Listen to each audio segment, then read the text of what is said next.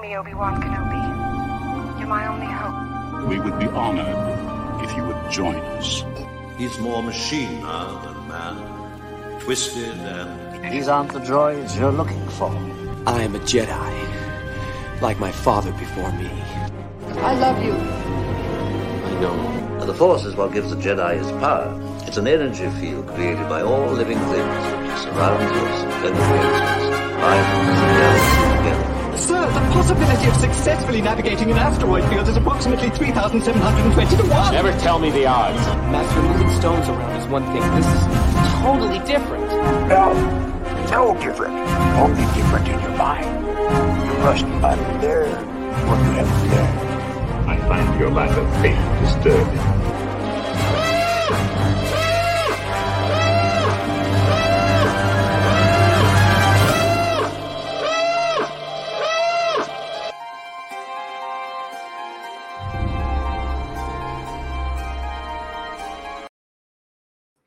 ¿Qué tal, mis queridos guampas? Excelente mañana, muchísimas gracias a todos los que están conectados desde el momento y también muchísimas gracias a ti que descargaste o le pusiste play al episodio 159 del podcast hablando de Star Wars traído para ustedes por la cueva del guampa.com.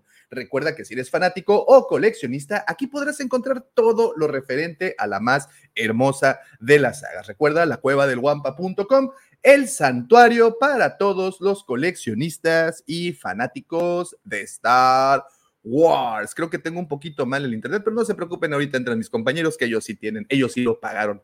Eh, y todo mal, desde el inicio estoy poniendo los intros que no son, estoy poniendo cosas que no son, pero no importa, ya estamos y ya estamos muy bien. Ahora permítanme presentarles a los caballeros que hoy se dieron cita para esta amena conversación. Desde las costas del Pacífico mexicano, esta mañana nos acompaña el buscador eterno de la luz, el criptógrafo del templo, mi querido amigo, por supuesto, su amigo George. ¿Cómo estás, George? Buenos días. Muy buenos días, Davo. Buenos días a todo el Guampa Auditorio No que se reúne este sábado temprano para escucharnos toda la, todo el verso que tenemos que decir de Star Wars y que nos va a escuchar en la versión de audio en, la- en el transcurso de la semana. Es correcto, es correcto. Muchísimas gracias a todos los que ya están. Muchas gracias, George, por estarnos acompañando de nueva cuenta con noticias y muchísima información que estoy seguro que, que traes entre manos. Ahora, permítanme presentarlos a nuestra, vamos a llamarla la, última contratación, la última firma, el último, eh, la última superestrella que se une a este firmamento. Una estrella adorna más la galaxia de hablando de Star Wars y se trata de nuestra querida amiga, por supuesto, su amiga, la cazadora de memes, Mari Jade. ¿Cómo estás, Mari? Excelente mañana. Excelente mañana, ya vas a acostumbrar a levantarme temprano. Hola George, ¿qué tal Dao? Muchas gracias por invitarme otra vez. Y nada, saludar a todos los guampas ahí que están viéndonos, que están, también nos van a escuchar y si hay mis amigos ahí compatriotas, muchas gracias por estar acá. Sí, sí que los hay, sí que los hay, Mari. Y ya, ya ahorita vas a ver, poquito a poquito van a empezarse a manifestar. Muchísimas gracias. Y sí, poquito a poquito también te vas a empezar a acostumbrar a estar ya desde muy temprano diciendo, diciendo cosas y hablando de lo más bonito que es hablar de Star Wars. Gracias, Mari. Bienvenida a tu primer programa oficialmente. Ahora sí. Muy bien, ahora permítanme presentarles que está también con nosotros el guardián de los holocrones del borde sur de la galaxia, heredero de la antigua sabiduría, ex catedrático de la Universidad Autónoma de Coruscant, mi apreciadísimo amigo, el profesor Roby. ¿Cómo estás, profe? Buenos ¿Qué días. tal, Bravo? Buen día, buen día, Mari, buen día, George. Contento, como siempre, de estar acá una vez más. Este, y bueno, y muy, muy contento también porque, bueno, he vuelto, no termino de ver la serie de Boba Fett. Siempre hay una, un, un revisionado, así que por ahora, muy feliz, por suerte, con Star Wars. No quiero ahondar tanto en el tema porque tampoco quiero extender tanto esta presentación, pero yo recuerdo la mañana justo cuando acababa de ver el episodio que en el chat que tenemos mandé, no me gustó y tú te sorprendiste, profe, porque dijiste, ¿cómo te había gustado todo lo anterior y ahorita no te gusta esto? Y sabes qué, después de verla cinco veces más, definitivamente me gustó. Definitivamente me voló la cabeza y bueno, tengo muchas cosas que decir, pero creo que este no es el, el lugar ni el momento, pero cambio, cambiazo de opinión. Muchas gracias, profe, bienvenido. Ahora, per- permítanme presentarles a este caballero que también nos acompaña y que también es conocido, pero él es conocido por ser, digamos que, el caballero de la palabra discreta. Centinela de que si la riegas, ahí va a estar para recordártelo. No un día, no dos semanas, no dos meses, toda la vida si es necesario. Permítanme presentarles a mi querido amigo, también es su amigo, el Checo. ¿Cómo estás, Checo? Buenos días. Hola, buenos días. Aquí de vuelta en sábado. Buen día, Mari, Roberto, George, Bravo. Pues aquí de nueva cuenta en sábado. Ya tenía bastante ahí que no, no me había podido conectar y pues acá andamos de vuelta. Excelente, excelente. Habíamos estado platicando los miércoles, eso sí, no te Sí. habías perdido los episodios de hablando del libro de Boba Fett. Y Así pues bueno, de nueva cuenta, vamos, vamos por otro, otra, otro más de hablando de Star Wars. Muchas gracias, Checo, bienvenido. Ahora, permítanme presentarles al hombre, la leyenda, el Sith, o el Jedi, o lo que él quiera, no importa, lo importante es que él sea feliz defensor de los precios justos que hay que pagar en la vida, Darth Asadus de Mustafar, Nuevo León, próximamente Papa Griller, mi querido amigo, por supuesto su amigo Pepito, alias el Chanfle Mendoza. Ah, no es cierto. Really, bro. No, no, no, no, ya, ya, ya. Paz, paz, amor y paz. Estoy muy feliz, Davo. ¿Qué tal, Davo? Buenos días. ¿Qué tal, George, Checo, profesor, Mari? Un gusto tenerte por acá. Eh, el Internet hoy está funcionando a la perfección. Lo que no funciona son los defectos especiales. No sé por qué, por eso tuve que reiniciar. Pero nada de eso me va a quitar mi felicidad. Que ayer tuve el privilegio de poder ver al heredero a Baby Griller. Muy Entonces, estoy bien, muy feliz. felicidades, muchas felicidades, Pepito. Muy, muy feliz. ¿Cómo están? Muy felices por ti, honestamente, muy contentos, muy contentos de que también ya sea sábado. Entonces, Sí, ya, y, y yo feliz también porque eh, pues, el internet está jalando, güey. Que siga así. ¿qué te tiene más? la- no quiero hacer esta pregunta, pero ¿qué te tiene más feliz? ¿La fotografía que te dieron a conocer ayer? O sea, la fotografía del ultrasonido No, no, no, no, para ver por primera. Estuve en el ultrasonido, obviamente, y estuve viéndolo cómo se movía y todo. Y se movía, y se movía, y se movía. Perdón. Este, sí, dime. O que tengas internet. No sé cuál de esas dos cosas te hace más feliz. Abusado. Aguas, ¿eh? No, pues, Que ya. obviamente, obviamente la foto, güey, obviamente la foto. Ah, sí, obviamente internet, no te hagas. Muy bien, muchas gracias, Pepe. Bienvenido de nueva cuenta a este episodio 159. 159. Y por último, permítanme presumirles que nos acompaña una de esas hermosas personas, de esos bellos seres humanos que les encanta reposar en una cómoda banca de parque mientras disfruta de un delicioso mantecado de vainilla y contempla plácidamente cómo arde el mundo hasta que todo queda hecho cenizas y las hordas de zombies se alimentan de las entrañas de los cadáveres desmembrados y putrefactos. Y aún así, aún así puede sonreírles y desearles un muy buen día. Él es el segundo sol de Tatooine, el niño bien de Moss Eisley, mi querido amigo, mi hermano, mi vecino, arroba Lucifago. Muchísimas gracias, joven Davomático. Bienvenidos sean todos ustedes a este bonito programa hablando de Star Wars, traído ustedes por la cuadra. Antes viniendo a traer nuevas opiniones y nuevos comentarios a este lugar. Bienvenida seas, mi querida Mari. Gracias por estar aquí con nosotros. Mi querido Pepe, te siento apagado. Eh, ¿Hay alguna razón? Digo, sé que estás muy contento, te felicito, pero te oigo como, como con voz media. Espero que todo esté bien por ahí, que no, que no te vayan a despertar de un chanclazo ahí en. Tuvimos una noche difícil, güey. Ah, está bien, no pasa nada, no pasa nada. Bienvenido. Tuvimos, no, di, di cómo son. Eh, tuvo una ver, noche difícil y yo tuve que que- asistir. No, espérame. Recuerda que esto es un trabajo en equipo. Ya no te sientes mal. Ya no se siente mal. No se Escuchen. mal. Muy bien, bien dicho.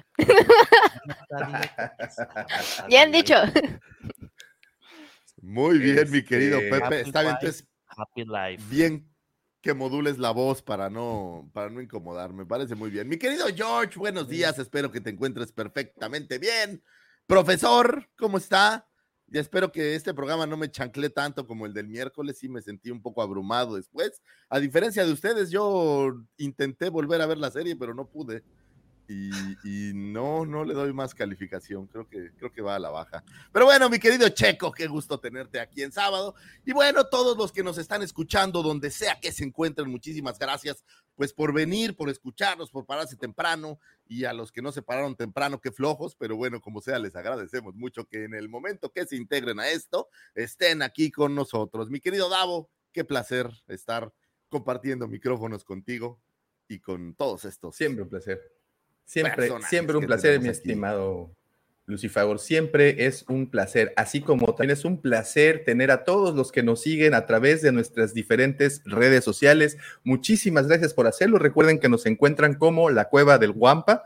La Guampa se escribe con G de Guerra de las Galaxias y estamos en todas y cada una de esas redes. Y permíteme eh, presumirte algo, Lucifagor. Abrí TikTok. Ya tengo mi TikTok. Bien hecho. Solo que te Oh, adelanto que yo no bailo, yo no hago ese tipo de cosas. Lo único que trato de hacer es soltar información de lo único que sé, que es de Star Wars. Entonces, Muy no, bien, no esperen nada sexy, vuélvete no esperen nada. como Mari y como yo, que somos acá más, más juveniles. No, pueden Pero creer no, que yo no tengo TikTok hasta ahora. Siempre he sido, no, yo soy igual que ustedes, chicos. Creo que la mayoría. No, pero ya me han dicho, saca, y yo tampoco es de bailar y eso pasa. Yo estoy estudiando este baile, yo me estoy formando en baile, pero baile de TikTok es otra cosa, yo no lo hago. Así que dije, bueno, vamos a ver qué sale, porque de todas maneras TikTok es una fuente para unir a la comunidad, hay mucho humor y también puedes mostrar información hasta con humor, así que dije, tal vez me anime, pero si Davo lo ha hecho, yo creo que también puedo, definitivamente. Listo, Mari, excelente. Vamos a, vamos a, a- a empezar esta aventura por TikTok. Vamos a ver qué tal, qué tal nos va. Dígame, señor Mendoza. Lo veo muy. Oye, casualmente cada vez que abro el TikToki, güey, aparece parte de- del video que subiste de tu entrevista tuya y Lucifagor eh, con el maestro Mario Filio, güey. Cada vez que lo abres más, vamos a hacer el intento. Checa, vamos a ver. No sé por qué. Si quieres, ahorita lo, si quieres, ahorita lo vemos. Vamos a, a- a continuar con esto y ahorita mientras lo encuentras, ya lo compartimos. Eh, bueno, como les comentaba, muchas gracias a todos los que ya nos siguen a través de nuestras redes sociales y también permítanme invitarlos a unirse a nuestros dos grupos, grandes grupos, por cierto. Uno de ellos es Legión Wampa. Legión Wampa es un grupo de WhatsApp en donde las 24 horas del día, los 7 días de la semana, los 365 días del año se comparte información de todo tipo, obviamente de sagas frikis y todo esa, pues ese mundo, ese universo tan lindo que tenemos. Únanse, Legión Wampa, ¿cómo le pueden hacer? Nos pueden enviar un mensaje privado a cualquiera de nuestras cuentas y con todo gusto les compartimos el link para que se unan. Y es ahí en donde mi querido amigo George, que está de ese lado, es el martillo ejecutor, quien, por cierto, mantiene a raya a todos los pecadores. Así es que muchas gracias, George, por tan impecable trabajo y de nueva cuenta los invito, Legión Wampa, nuestro grupo de WhatsApp, mándenos una, un, mensajito por, por mensaje directo y ya con eso. Y también permítanme invitarlos a Nación Wampa, que es nuestro grupo de Facebook. Simplemente busca Nación Wampa en Facebook, contesta un pequeño cuestionario eh, que pues básicamente es qué calza, qué número de calzado usa el señor Lucifagor, eh, el señor Mendoza, qué prefiere una gorra normal o una boina del chanfle, ese tipo de información, simplemente la contesta y está inmediatamente ingresando a Nación Guampa. Muy bien, esos son todos los eh, a- anuncios parroquiales. ¿Lo encontraste, Pepe? Ajá, ajá, sí, sí. Ya, bueno, es que lo que el te- ya, micrófono. Sí, sí, sí. Ya, aquí está, mira, ahí va. Vamos a ver.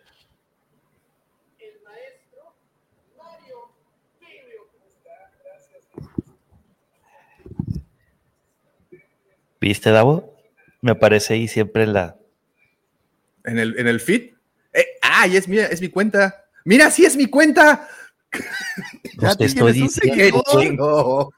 Es que sí soy yo, aparezco ahí. Qué buena onda, Oye, muy bien, oye, muchas y la- gracias, Y la señor sudadera que traías parecía como que traías corbata. güey. Es correcto. Oye, ¿ya se escucha mejor? Te- Estaba el volumen Sí, bajo. ya- Sí, ya un poco más alto. Ya, ya, ya es que de repente se satura un poquito. Ahorita, como ahorita, por ejemplo, se, te se satura un poco.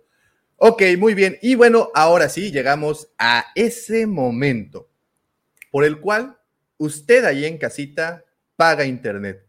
Porque no lo paga, si usted se puso a pensar, pues no lo paga realmente para ver Netflix, ni tampoco para ver Disney Plus. Usted lo paga por esto, por esto que va a pasar. Y sí, señores, para quien ya sepa, así es. Como meteorito entrando a la atmósfera, se acerca el señor arroba Lucifagor con sus astroefemérides. Oye, güey, no estoy tan gordo como para que me digas meteorito, güey. La neta sí me, sí me hace sentir un poco, un poco mal. Güey, eh, hay, de Oye, much- hay- hay- hay, eh, hay de muchos tamaños, güey. Antes, sí, claro. Este, Y acuérdate que uno acabó con los dinosaurios, güey. Y aquí en casita, entonces hay que, hay que hablar. Ok, muy bien. Señores, antes que nada, quiero mandarle un saludo a Oscar Cervantes, que ayer estuve por ahí platicando con él. Y pues esto, eh, fíjate que es algo nuevo para mí el ir caminando por ahí y que alguien se voltee y te diga, tú eres de la cueva. Y claro, yo soy de la cueva del Guampa. Fue una cosa verdaderamente espectacular. Oscar, te mando un abrazo y quiero mandar una felicitación al señor arroba Davomático. Davomático, ayer me enteré que reabriste ese expendio conocido como las canoas, te felicito muchísimo, donde la gente va a pasar buenos momentos, se va a divertir y creo, señores, que es eh, meritorio hasta de un aplauso de que Davomático regresó a ser el gerente nocturno de ese bonito lugar y establecimiento. Gracias, Lucifer. La verdad, no, no estás para saberlo, pero sí tengo que contártelo. Se pagaron muchas multas, guiño, guiño. Eh, sobre todo a, a PETA, fíjate, a protección de animales y ese tipo de asociaciones. Teníamos muchas demandas de parte de la Semarnat porque llevábamos especies en peligro de extinción. Yo les dije que era simplemente Doña Carmen, ellos insistieron que era un marsupial sacado directamente del mangral, del manglar, perdón. Oye, y si te contaron decir? anécdota de ayer de, de cómo tomé esa foto, te, te van a morir de risa, pero luego me regaña Davomático porque escapo a la escaleta un poco. Porque va, va a ser largo. Después con calma se los platico, señores, un día de estos. Señores, bienvenidos. Les traemos aquí información útil y valiosa para empezar conversaciones. Por favor, si alguno de ustedes ha vuelto a ligar gracias a esta información, les agradecería que nos lo dijera porque una vez ya lo logramos que alguien ligara con esto, bueno, pues creemos que puede volver a suceder. Tenemos alguna información de sucesos que tuvieron su tiempo, su momento, de un 14 a un 20 de febrero. Vamos a ver qué pasó un 14 de febrero de 1946. Nace Toby Philpott, titiretero británico. Me cuesta un poco de trabajo decir esa palabra de titiretero. En inglés creo que es más fácil un puppeteer, pero pues es lo que hay. No sé si hay un sinónimo por ahí, si ustedes se acuerdan. Pero bueno, el señor Toby Philpott fuera parte del equipo titiretero que controlara al personaje conocido como Java Desalik Ture para el regreso del Jedi, eh, del. Él estuviera encargado de manejar el brazo izquierdo, así como la cabeza y la lengua del personaje Java de Hot. Si ustedes se acuerdan ese momento en que de una manera muy sexy saca su lengua Java de Hot, eh, saludando a la pobre Leia, así. Bueno, pues es este señor Toby Philpott, el encargado. También puede encontrarlo en algunos otros eh, proyectos como The Dark Crystal, como prácticamente toda la gente que estuvo trabajando en, en marionetas ahí en, en Star Wars, lo tuvimos por ahí en Laberinto. ¿Se acuerdan de esta planta enorme en la pequeña tiendita del horror? Bueno, pues él era quien manejaba esta planta hermosa de una gran película. Eh, también por ahí lo podemos ver en Quién engañó a Roger Rabbit y muchísimas cintas más. Entonces, siempre que ustedes se imaginen dándole un beso a Java de Hot, bueno, pues acuérdense de Toby Philpott. Un 14 de febrero de 1970 nace Simon Pegg. Curiosamente, creo que la semana pasada o antepasada hablábamos de él. Eh, actor, escritor eh, inglés, quien estuviera encargado de proporcionar la voz para el caza recompensas Dengar en la temporada 4 de la serie animada de Clone Wars, así como para el personaje de Unkar Plot en el episodio 7 de Force Awakens. Me declaro un fan, fan from hell del señor Simon Pegg. Me parece que tiene un humor, un humor bastante chido. Su extensa producción incluye cintas eh, como Shaun of the Dead, Hot Fuzz, eh, el personaje de Montgomery Scotty para las nuevas ediciones o el nuevo lanzamiento de Star Trek, Benjamin Dunn para Misión Imposible. Eh, curiosamente están produciendo y eso me hace muy feliz. Misión Imposible 7 y 8, aunque yo creo que muchos de aquí dirán que eso es una basura. Y sí, es un poco basurífero, pero a mí me, gusta bastante. Y bueno, lo tenemos por ahí en El Cristal Encantado, en Tintín, en The Voice, eh, Ready Player One y bueno, muchísimas cintas más también trabajando, como les decía, en Misión Imposible y en una nueva entrega de Star Trek que tendremos, pues no creo que este año, yo creo que es para, para el siguiente año. Supongo que todos tienen una película favorita de Simon Pegg. ¿O me equivoco mucho? Claro. No, no, no, en lo absoluto. Yo tengo, de hecho, como tres películas favoritas de Simon Pegg, que, son, que es la trilogía justamente que comparte con Nick Frost. Me gusta mucho Shaun of the Dead, que es, lo platicábamos hace un par de semanas, si no mal recuerdo, o El Desesperar de los Muertos, como le pusieron aquí en México. Me gusta también muchísimo la de Hot Fuzz, que también pertenece, si no mal recuerdo, a la misma, a la misma trilogía. Y bueno, obviamente eh, Paul me fascina, son cuates, son bastante. y sabes qué, me gustó mucho su participación en The Voice, como papá del, del hijo. no me acuerdo del nombre del personaje, pero eh, es que sale como papá del, del protagonista. Es correcto, es correcto. No, es un gran, gran actor. Ustedes, muchachos, por ahí, mi querida Mari, ¿Alguna película en especial de Simon Pegg que, que te encante? No, o sea, sí lo recuerdo porque es un buen actor de comedia, o sea, me encanta su sentido del humor y todo. Pero así, así, no. Pero sí, sí lo he visto actuar. Me da demasiada risa cada vez que dice sus diálogos y todos sus gestos. Un, un cómic ahí, un, un Buenísimo. Pepe, ¿tú traías alguna idea? Por ahí te vi como...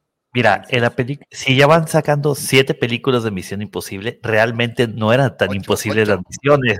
Ocho. vamos por ocho. Ah, totalmente de acuerdo con Davo. La trilogía que, que comparte con Nick Frost es genial. Y era el papá de Hughie en la película, en la serie The Voice. También buenísima.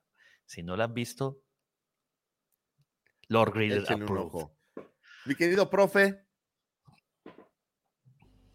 Eh, de Simon Pegg, eh, sí, me gusta, me gusta mucho ya unos de Dead. Eh, con el tema de Misión Imposible, considero que es. A mí me gusta también toda la serie esta de, Misión Imposible, las películas. Este, pero bueno, es decir, es, una. Creo que encontraron el, tono en la autoparodia, ¿no? Es decir, es un, género que se ha, se ha este, venido agotando desde hace rato y creo que a partir de la 3 o la 4 ya empiezan con, el humor, esa, esa, autoparodia, y entonces eso funciona muy bien, porque cada vez nos dan situaciones más increíbles y en una película seria es como lo de Rápido y Furioso, es decir, nadie puede creerse que un auto puede salir volando al espacio. Entonces, cuando uno lo toma justamente como una parodia de estas cosas de acción por ahí ochenteras, este, ahí funcionan muy bien. Y creo que eso le han, le han pegado el tono a esta saga. Y sí, sí, las voy a ver tranquilamente. Y después hay una serie que ahora no, no, me acuerdo el nombre, que me había recomendado Davo, que me gustó mucho, con Simon Pegg, este, una de fantasmas, y que la ah, cancelaron. Lamentablemente la cancelaron. Este, pero me encantó, me encantó también, sí. Opa. Perdón, esto Salió en Bando Brothers también, ¿eh? Bando Por si Brothers, no se acuerdan, sí es cierto. Salió en Bando Brothers. George, ¿alguna? Ah, las de Misión Imposible. Me gusta también el trabajo que hizo en Ready Player One. Me, me gustó como este señor Ogden, que el, el bibliotecario. Está chido. Oye, y, y el buen checo salió corriendo porque no quiso contestar. Pero bueno, señores, sigamos con esto. Señores, ¿ustedes creen que celebrar el 14 de febrero es algo bonito? Que le manden flores a sus señoras esposas o esposos, que sus novios o novias se sientan felices y que se apapachen. Qué bonito es celebrar el 14 de febrero, ¿no creen? Ahora sí como... Es como hermoso. Pues no es cierto, es una celebración horrible, señores. Y digo, les voy a platicar por qué lo es. En la Roma antigua del siglo III, el emperador Claudio II decidió prohibir los matrimonios a los jóvenes, considerando que los solteros sin familia eran mucho mejores soldados que los casados, seguramente porque los casados hacemos barriga y eso complica un poco el ser soldado. Y bueno, pues al no tener vínculos sentimentales con nadie, podrían luchar sin preocupaciones. Tampoco hay que eh, obviar el hecho de que esta época el cristianismo fue prohibido en Roma. Un sacerdote llamado Valentín, considerado que esto era un error, y decidió por su cuenta casar en secreto a todos los jóvenes enamorados de la época. ¿Y qué creen que le pasó al sacerdote Valentín? Pues le dieron cuello, le dieron cuello al señor Valentín asesinándolo un 14 de febrero del 270. Entonces, lo que ustedes están celebrando, señores, es el asesinato de una persona. Eso es bastante ácido, pero bueno, eh, solo para traer a colación, señores, festejen a sus seres queridos, apapáchenlos, denles un beso, un abrazo. eh, yo que sé, recuerden que estos días es para apapachar, no solamente creo yo para nuestras parejas, sino también para apapachar a nuestros hijos, a nuestros amigos, eh, o a cualquiera con quien tengamos una, una relación afectiva, bueno, pues apapáchenlos, mándenles un beso, un abrazo y deseenles que tengan un gran día y háganlo diario, ¿no? Creo que hacerlo solo el 14 de febrero, pues es como, es como muy poquito. Dime, mi querido Checo. Ahí, disculpa, como decimos aquí en el argot beisbolero, aprovechando la recta, eh, un 14 de febrero de 1975, mis papás se casaron, hace ya 47 años, entonces, pues van a cumplir sus 47 años ya de matrimonio, ¿no? Entonces, quería Muchísimas mandarles ahí una, una felicitación y un abrazo a mis, a mis, a mis jefes. Felicidades, felicidades, señores. 47 años. Oye, toda mi admiración, de verdad. Ahí por ahí mis guampas también ya, ya van por, no tan, no tan llegado ahí, pero ya van por allá. Muchas felicidades, señores. Feliz 14 de febrero. Pásenla de pelos. Es lo único que les puedo decir. Lamentablemente es día laboral regular, entonces deberían de hacer mediodía o algo así para que fuera un poco más coqueto. Yo lo, lo- Un 15 de... mi única queja, per- perdón, perdón que te interrumpa, mi única queja es, Sí, dime, dime. no la pensaron, no, no, no fueron una, no fue una fecha bien pensada. Si me preguntas, creo que la regaron de principio a fin. ¿Cómo el 14? ¿No conocen el significado de la palabra Godín? ¿No conocen el significado de la palabra oficinista? ¿No saben que el día 12 ya no hay dinero? ¿Por qué no lo pasaban al 15? Y listo. Todos regalos, contentos, bares llenos, ni se diga de los... de- el Los así fue, moteles. se caería. No, Pues, el así El fue, se caería, güey. Solo digo, No, bueno, es una opinión. Davo, pero tienes que pensar que era una estrategia basada en la muerte de este güey. Entonces, digo, no tenía tanto que ver con la- ahí no- Ay, En es- Roma no es- había es que yo- creo. Bueno. No, Yo, o sea, este, trabajaban en el ayuntamiento romano, debían haber, eh, también tenían escribas, entonces, escribanos, entonces, de- debería de haber godines. Pero bueno, ¿quién soy yo? Nada más es una propuesta. Estaría padre que el 14 lo cambien al 15 y que el 14 se celebre el 15. Eso es todo. Todos tendrían regalos, Oye, eso es todo. Y te voy a- les voy a dar un tip para todos aquellos que no tengan pareja, o sea, que digan 14 de febrero me caga porque no tengo, O que, o que no tengan trabajo. o que no tengan trabajo. Hace algún tiempo, con, con mi querido amigo Puisi Matas, como llegó un 14 de febrero en el que ninguno de los tres teníamos este, ni perro que nos ladrara, nos juntamos y decidimos decir que el 14 de febrero, en vez de ser, el Día del Amor y la Amistad, debía ser el Día de los Excesos. Y cada 14 de febrero que no tengas novia o novio, ponte una mega peda para que se te olvide. Es un consejo bastante mal habido para este chat, pero bueno, pues qué voy a hacer, así funcionaba bien. Señores, un 15 de febrero del 2014 nace Christopher Malcolm, actor escocés quien le diera vida al piloto rebelde Seth Senseca, quien encontrar en el hielo a Han Solo y Luke para el Imperio contraataca y gracias a él, nuestro queridísimo, bueno, tal vez no gracias a él, pero es probable que gracias a él no murieron congelados, aunque no entiendo cómo pasaron toda la noche allá afuera y de verdad no murieron congelados.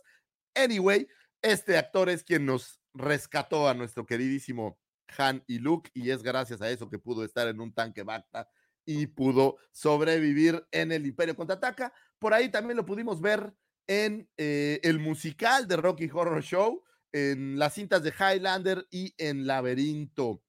Eh, un 16 de febrero de 1945 nace el maravilloso Jeremy Bullock, actor británico conocido por interpretar al caza recompensas más fregonazo que hay en toda la galaxia, al señor Boba Fett para el Imperio contraataca y el regreso del Jedi. También tuviera un cameo en la cinta de Star Wars eh, eh, Revenge of the Sith como el capitán Jeremok Colton.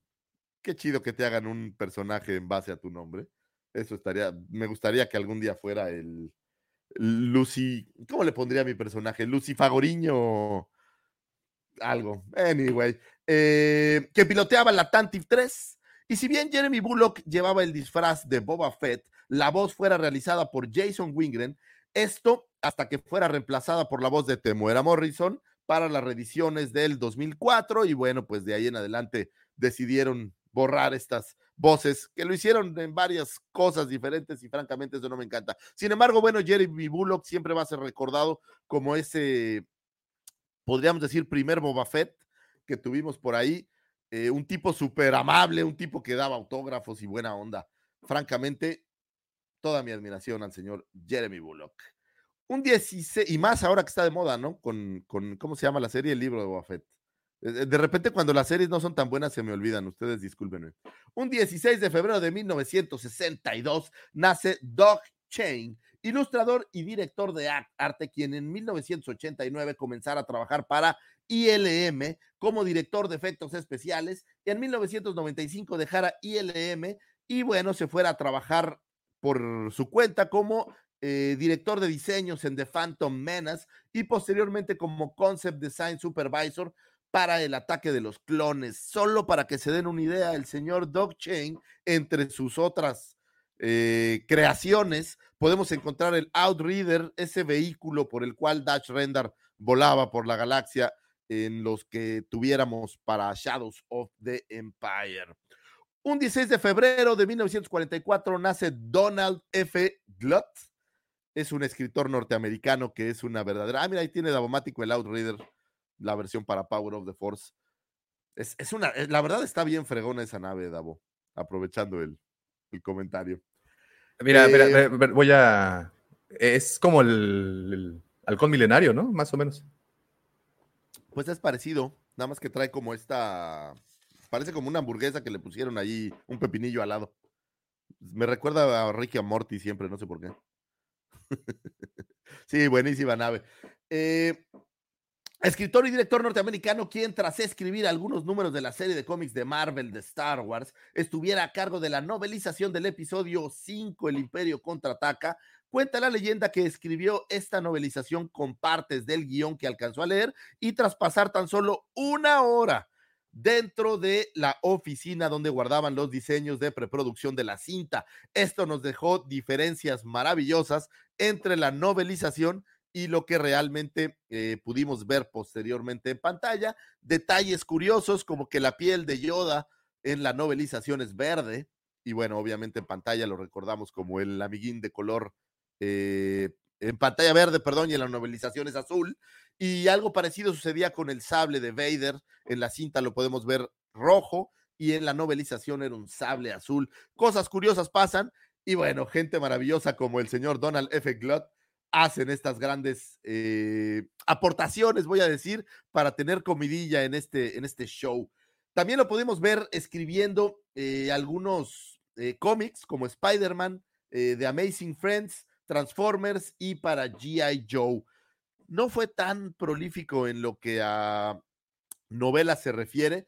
Por ahí, profesor, acuérdeme, había una novela, creo que de terror, Drácula Negro, una cosa así extraña. No sé si alguno de ustedes se acuerda.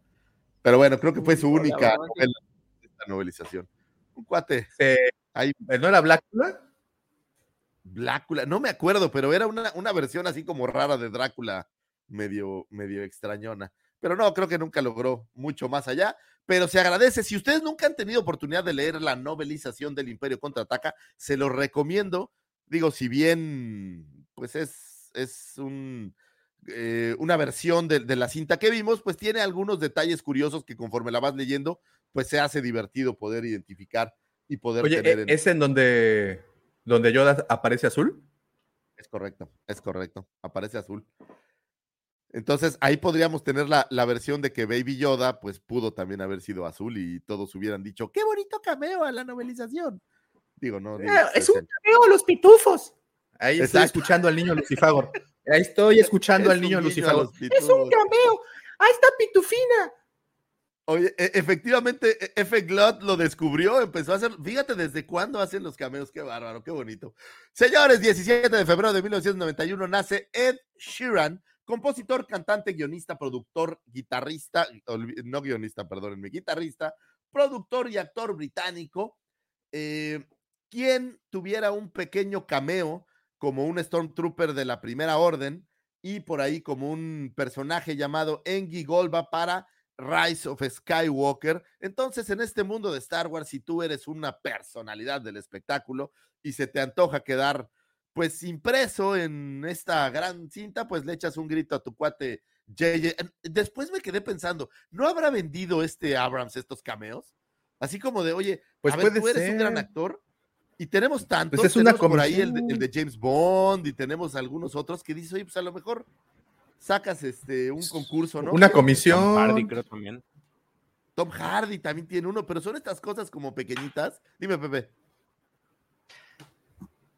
Este también tiene el 0, Daniel Craig tiene un cameo, pero lo que quería decir de Ed Sheeran es para gus- beneplácito de Davo, que bien ya lo sabe, Ed Sheeran salió también en Game of Thrones.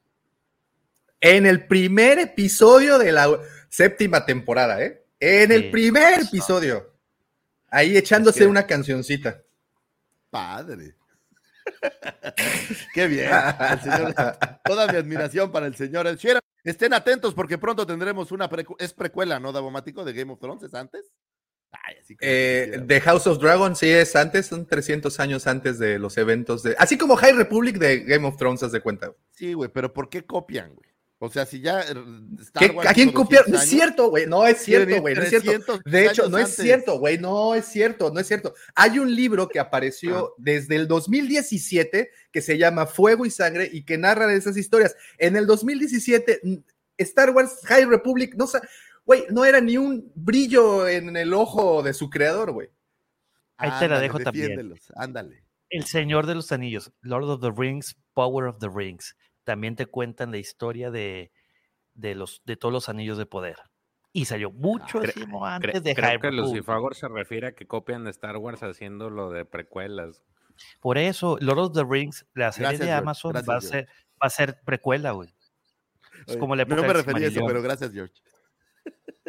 Gracias por, defen- Es gracias que, por es que ahí no sa- mi necedad. Ahí no, no sale Ed Sheeran ahí, güey. Entonces, pues no cuenta, ¿verdad? Ah, pues por eso no cuenta, sí es cierto. Pero después de publicar el EP de forma independiente a principios del 2011, captó la atención del señor Elton John, quien lo puso en contacto con el sello Asylum Records y firmó un acuerdo de grabación. En 2012, Ed Sheeran ganó los eh, ganó galardones artista revelación británico y solista británico masculino en los Brit Awards. Actuó como telonero para Taylor Swift en una gira. eh, ups, lo siento. Red Tour eh, durante varios meses. Y bueno, pues después ganó un Grammy y se volvió este gran compositor. Francamente, y lo voy a decir así con honestidad, eh, no podría decir una canción de Ed Sheeran, no tengo ni idea. Entonces, que me, que me disculpe todo el No, público ¿cómo? Shape, por eso. Shape of You está bien bonita, güey. Y la, y la otra, la que es la 2 del disco, también está bien padre. güey. Icy Fire es buenísima. Ah, qué bien. Sí tiene canciones. Sí, bueno, no, pues yo lo recuerdo por haber. Oh, O o sea, tiene más tiene de una buenas, canción así popularona. Wow. Tiene muy Es- buenas canciones. Y no solo sus canciones, sino sus videoclips también son buenos. Ok, bueno, pues, pues me disculpo por ser un. Definitivamente Mari es, la, Mari es la voz que necesitábamos acá. Vino a poner orden y vino a decir, güey, ¿qué crees? Hay más vida después de los Beatles, ¿eh? No es cierto, no es cierto. No me no es cierto. Es más, he entregado mi lista de reproducción de Spotify a los Wampas para que se culturicen también un poquito. Así me escribió, digo, no quiero amarrar ninguna navaja, pero así cuando me estaba mandando la lista Mari, me dijo, a ver si ya se cultivan musicalmente porque no sabe nada. Señores, ¿sí? este, ahorita les platicamos de esa lista, denme un segundito. Señores, un 19 de febrero de 1967 nace Vinicio del Toro, actor puertorriqueño, quien eh, ganara un premio Oscar por aquella cinta de Traffic, me gusta mucho Traffic, por cierto, quien le diera vida al personaje de DJ en la cinta de Last Di- eh, Jedi, y con el debido respeto de todos aquellos Disney Lover amantes de esa cinta, qué desperdicio usar a Vinicio del Toro para eso, pero bueno, pues supongo que, que no se les ocurrió nada más, no lo sé. Eh, algunos de sus otros papeles lo colocaron en cintas como License to Kill, The Unusual Spe- eh, Suspects, Traffic, Sin City, eh, Guardians of the Galaxy y muchísimas cintas más. Eh, me gusta mucho cómo, cómo trabaja el señor Vinicio del Toro y de verdad creo que fue un, un desperdicio en lo que a Star Wars se refiere. Señores, estas fueron las astroefemérides. Espero que hayan encontrado información útil y valiosa para iniciar su semana. Información que les dé armas para poder abrir conversaciones. Quién sabe si el 14 de febrero estás solapa y no tienes a nadie a quien mandarle un abrazo, pues a lo mejor inicia una conversación diciéndole, ¿sabías que Last Jedi es una basura, pero aún así lograron traer a Vinicio del Toro a esta cinta y este tipo de cosas para que puedan abrir conversaciones. Muchas gracias, señores, por escuchar esto. Muchísimas gracias a usted, señor Lucifagor, por siempre iluminarnos al final del túnel, mostrarnos esa luz al final del túnel oscuro que es nuestra gran y grave ignorancia sobre todo. Muchísimas gracias. Ahora ya lo sabe, ya tiene, como bien dice el señor Lucifagor, las suficientes herramientas como para poder romper el hielo cuando va, no sé, en el elevador con alguien o posiblemente estén haciéndole la prueba del COVID y está formado y puede platicar, siempre con su cubrebocas, no se olviden. Y pues bueno, tenemos ahí ya Oye, mucha, ayer estaba- ayer mucha fui a ponerme mi vacuna, fui a ponerme mi refuerzo y estaba sentado, te sientan y hay como mucha gente y entonces así con una señora al lado, ¿a usted le gusta Star Wars? Y me dijo que no. y te dijo, a Minawanga. Sí, me dijo, entonces no. Ya no, no seguí la conversación porque parecía que no le interesaba mucho mi tema. Pero bueno. Se volteó y te dijo, oh, chava, Wookie, oh, oh, oh, oh. Y mira, ah, Ah, mira, wow. Oigan, muchísimas gracias. Y también, Perdón, sino que iba a Y- preguntar una pregunta curiosa sobre la vacuna. La 501 y la Rebel Legion no han ido en sus países para participar en promover la vacunación, porque en Perú han hecho eso. La 501 del Perú y la Rebel Legion han estado presentes en la vacunación, sobre todo en la vacunación en niños, para promover y que se animen a ir. Si yo veo a la 501, Mari, corro para el otro lado. Digo, ya, ya, ¿Sí eh. Imagínate, de repente ves, eh, ve- los ves venir y dices, no, no, no, aquí van a sacrificar Padawans. No, muchas gracias.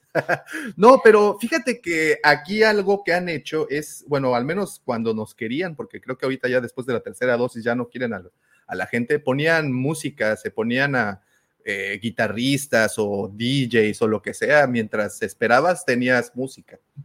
Eso era todo. Realmente no, no hubo más. Pero bueno. Y bueno, pues Señores, vacúnense, por cierto, señores, cuídense, Sí, vacúnense. vacúnense, Vac- evitemos. Acuérdense que- covidianos. Recuerden que tenemos todavía muchas películas y series de Star Wars por delante, no se las vayan a perder, así es que pues, ya lo saben. ¡Oh! Antes de continuar, nuestro querido Norten Amauta nos echa un super chat directamente desde Canadá. Muchas gracias, Norten. Dice un aporte para que le compren un café al buen George. ¿No traes café, George? Claro que trae café todos, es, es como co- este, requisición Yo para, soy café, para- Davo, para mira, entrar soy café. Sí, soy café. Ah, no, ese es té, güey. Eso es té de manzanilla. Es café con piquete. pero de. No, no. pero ya no. pero- Oye, déjame, En fin. ¿sabes qué, Davo?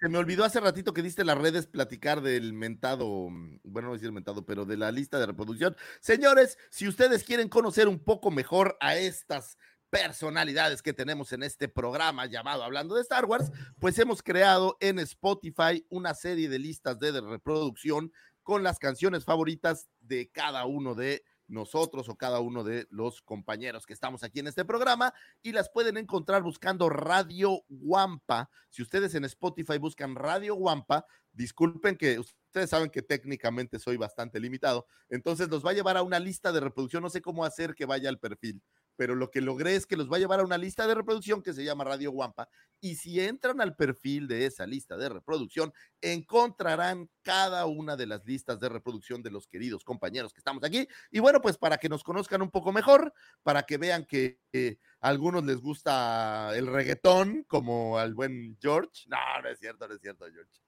¿O sí?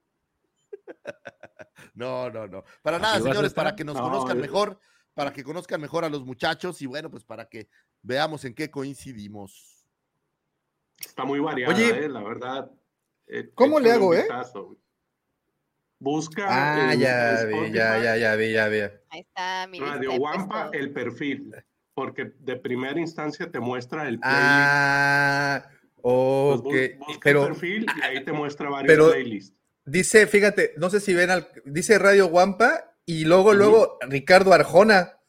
¿Qué pasó ahí? ¿Quién ver, será? ok. ¿Qué, qué, qué sorpresivo. Oye, ah, mira, ok. ¿qué Y entonces, Arjona? entonces, fe- ah, ya lo, ya lo, espérate, espérate. Entonces, abajito de eso, en donde dice ver todas las playlists, aquí están todas las playlists de los diferentes participantes. Dice Radio Wampa my- by Mary Jade, by Damomático, by Lord Griller, Lucifagor, Profe Robbie, Checo y George. Ahí está. Davo, ¿me permites? Entonces, Radio el- y perfil, ¿correcto? ¿Puedo, ¿Puedo proyectar el perfil, el, el Spotify aquí en mi computadora? Para que Sí, la ponlo, gente vea. ponlo para, para que Ah, sí, sí, sí, sí, sí, adelante, adelante, sí, sí, sí, para que, para que lo ejemplifiquemos todavía mejor. Aquí está, mire, de hecho, el profe acaba de subir ya el instructivo. Miren, aquí están. Están en su página de, de, Spotify. Buscamos aquí Radio Wampa. Se van aquí a Radio Wampa. Y luego tienen que darle clic aquí abajito, que es el perfil de Radio Wampa. Y luego aquí ya te van a salir las listas. Y sigue saliendo Ricardo Arjona, ¿eh? Sale porque es el más escuchado de Radio Guampa. ¿Qué te pasa? Qué vergüenza, miren, Oye, hay cosas listas. peores en mi lista que Arjona, ¿sabes? la lista Eh, de Mari, la lista de Davo, la lista de Lord Griller, la lista de Lucy Fagor, la lista del profe Robbie, la lista de Checo y la lista de George. Oye, Y- Lucifagor, dice, dice el primo, Adrián, esperaba ver Slayer en primer lugar y que le sale Arjona. Este, sí. Mierda. ver, Mira, primo, mira, te voy a explicar. No, hay placeres culposos, no lo puedo negar. Van a encontrar una canción de Jeans en mi lista y sí, es un placer culposo, lo acepto, adoro Jeans. Ya, lo ¿Ya se fue Pepe? acabó. Sí, se, desde- Ah, ya, desde- se- se- te, te pones tus jeans. Me pongo, no, es este, solo vivo para Y ti. canta Pepe. Oye, Pepe, ¿puedes ir a- a- abriendo nada más cada lista? Digo, nada más para ir dándoles un adelanto de, de lo que, de lo Esta- que pueden Esta escuchar. es la lista de, de Mary indie 20, rock. 20 rolitas. Mira, más actualízate. bandas peruanas, ¿ah? Para que escuchen. Ac- Dice, multi, dije multi, Actualízate. Me voy a actualizar. pero Mira, ahí les va. Y Actualízate. lista de Davo. Santería, muy buena. Súper moderna, Daumático. Güey, pues, ¿qué quieres? Es cuando todavía escu- eh, iba en la secundaria, güey, cuando escuchaba. Sobre todo la de Ramón. Viejitas, pero bonitas. Pura Sería mermelada, buen ¿de qué hablas? experimento ver cuál es la canción más reciente en todos esos, esos listados. Ay, pues nada más te vas al de Mary Jane y ahí está, güey. No se vale. Sí, no manches. No se vale. Esa es la mía, Lord Griller. La mía yo creo que la más reciente es la de Closer de Chainsmokers. Lo siento, es un delito culposo. güey. Me gusta mucho de ¿Pero por qué? No, está, suenan bien. Si tienes 14 años.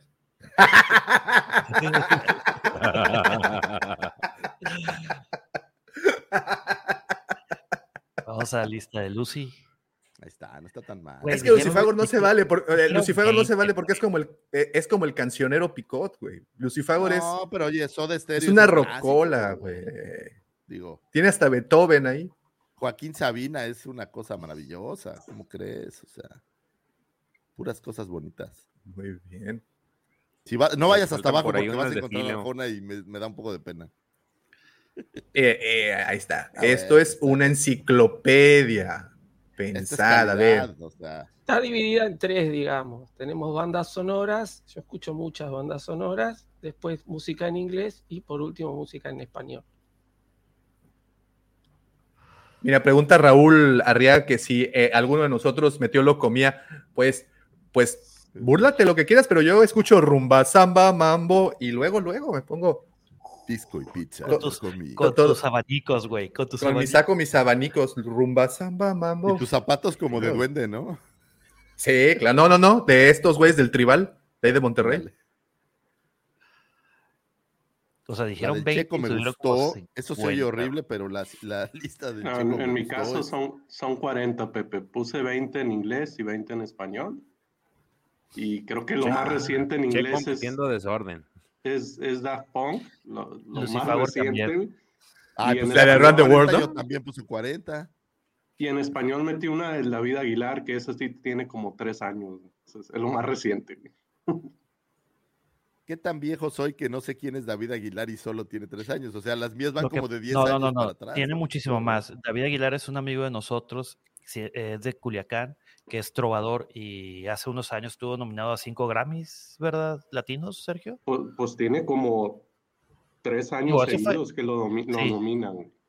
Entonces, tiene lo suyo. No, él no se dice trovador, él es rolero. Este es el George. Buena, buena lista. Un poco más rap. ¿Es, es- rap? ¿Es hip hop? ¿Qué es? mi No, pero tiene, tiene Ah, ahí Smashing Pumpkins. Smashing Pumpkins, POD, León Larry. Mira, tiene Kid Rock por ahí El también. Aragán es una joya. Sí. tiene Metallica, Deftones. Mira, ahí tiene la Tigresa del Oriente. Esta de ahí está allá abajo. Uf, Uy, con orgullo, con orgullo. soy fan, ¿eh? Soy fan. Para todos los pescadores del Con mundo, mis ¿eh? subsidios. Sí, claro que sí. Muy bien. Bueno, voy a detener aquí. Ahí está. Excelente, bien, muchas- querido muchas Pepe. gracias, Pepe. Muchas gracias. Muchísimas gracias. Ahí está. Pues pueden meterse a Spotify y eh, buscar Radio Wampa. Se van al perfil y ahí podrán encontrar todas estas, estas canciones. Si, si un día se levanta con ganas de que el lo acompañe al trabajo, pone la lista de Lucifagor. Si un día amanece, digamos, con un humor más, más livianón, le pone la lista de George. Si un día amanece con buen gusto, le pone la lista del profe. Si un día se quiere sentir joven, le pone la lista de Mary Jane. Y así se va toda la semana. Además, son casi los siete días de la semana, déjenles digo. ¿eh? Entonces pueden escuchar una cada día, lo cual está, está, está muy interesante. Oigan, antes de continuar, muchísimas gracias a todos los que están en el chat, muchas gracias a todos los que están comentando. Recuerden que sin sus valiosos comentarios, pues bueno, este podcast no tendría mucho contenido. Gracias por toda esa retroalimentación y por brindarnos sus opiniones. También muchas gracias a todos los que ya dejaron like. Si no has dejado like, a ti no te doy las gracias. Entonces, deja ese like y ahora sí, muchas, muchas gracias por ese poderosísimo like. También se están por acá y aún no se han suscrito a este canal, por favor píquenle al botoncito de suscribirse para que nos acompañen durante toda la semana. Y antes de pasar a la siguiente sección, porque todavía me quedan cinco minutitos, quiero platicarles de la Guampacón. Quiero platicarles de este evento tan bonito que tendremos el primero de mayo y 30 de abril, en donde celebraremos el ser coleccionistas. Celebraremos el ser ñoños. Celebraremos nuestro fanatismo a todas las sagas friki que existen en este planeta. Traeremos, entre otras cosas, las mejores tiendas que hay de coleccionismo. Traeremos unos invitadazos. De hecho, aquí en el chat ya hay uno, el Lord Tano, que es prácticamente el padrino de estos invitados, el primero con el que, el que, el que cuando le platiqué respecto al proyecto, sin chistar, dijo, yo me apunto. Gracias, mi querido Tano, por confiar desde, desde el principio. Y bueno, así como Tano, hemos estado revelando invitados semana tras semana. Esta última semana tuvimos el lujo, ¿verdad, Lucifagor? El lujo de presentar. ¿Qué, ¿Qué, entrevista más divertida tuvimos con el maestro Mario Filio? ¿no? Yo no sé si te pasó lo mismo, pero al final de la entrevista me dolía la cara de, de estar sonriendo. Me puso muy feliz. De verdad que estuvo padre. No, no paraba de recordar todos los personajes de, de Mario Filio. Haz de cuenta que acabó la entrevista y ya terminamos el, el Zoom y todo. Y no paraba de recordar. Y, y fui con mi esposa y le volví a recitar todos los personajes. Sí, mi amor, ya te oí en el programa. No, no, es que también hace la voz de no sé quién y también, entonces, este, creo que harté a mi mujer en ese sentido, pero, pero sí, la verdad que muy, muy divertido. El cuate es súper buena onda, que también eso siempre es, siempre es padre, ¿no? Tiene una vibra súper fregona. No, mis respetos. No, ver, la, la, la, verdad es que sí, este, un lujazo el tener al maestro Mario Filio y así como él, pues todavía eh, nos, hacen, nos hacen falta seguir presentando al talento que vendrá a acompañarnos estos días para que usted pueda convivir, los conozca de primera mano, escuche lo que tiene. ¿Sabes qué? Esa es otra cosa. Tuvimos, fueron escasos 20 minutos de esta entrevista, pero 20 minutos muy divertidos. 20 minutos en donde creo que a muchos nos aclaró cómo funciona la cosa del doblaje. Entonces, eh, y no del doblaje que les gusta, muchachos, del doblaje padre. Este, entonces, eh, perdón, Mari, le entendiste. Claro que sí, no soy una menor de edad, o sea, por favor, más de tres. disculpen, disculpen, es que qué bueno, qué bueno que llegaste, de verdad que, que sí, pusiste orden en este changarrito. Pero bueno, nos platicó y nos puso muy en claro cómo son la, la, las cosas en este oficio del de, doblaje y creo que el tener un panel, un, un, una exposición como la que vamos a tener con el, con el maestro Filio, creo que va a ser bastante interesante. Y tenerlo una vez más de primera mano va a ser algo increíble. Así es que ya saben, Wampacón, 30 de abril, primero de mayo, Cancún. Caray, ¿qué más puedo decir para, para, para, para invitarlos? Juguetes a montón, coleccionables a montones, cosplay, streamers, combate de sables. Bueno, ya no sé qué más decir. Luis Miguel lo dijo bien, sol, arena y mar. Ya están, señores, no pueden perderse la oportunidad de estar aquí con nosotros, conociendo a estas hermosísimas personas que son parte de nuestro universo queridísimo de la cueva del Guampa. Así es, así es. Muchísimas, muchísimas gracias. Y bueno, ya nada más antes de pasar a las noticias, un saludo a todas las personas del chat. Gracias por estar, como siempre, presentes. Dejen el poderoso like. Y ahora sí, los dejamos con las notas de mi querido amigo, de mis queridos amigos. Primero las damas, Mary J, George y el buen Pepe. Así es que arráncate, mi George, con esta información.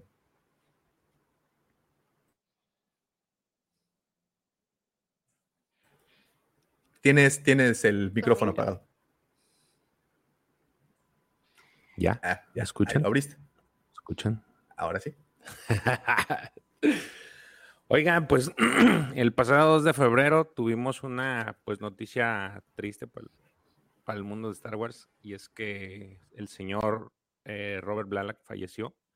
Este personaje que se convirtió en un referente en lo que se refiere a efectos visuales se falleció. La noticia fue dada por su esposa eh, y realmente pues se pierde a, una, un avanzado en sus tiempos, ¿no?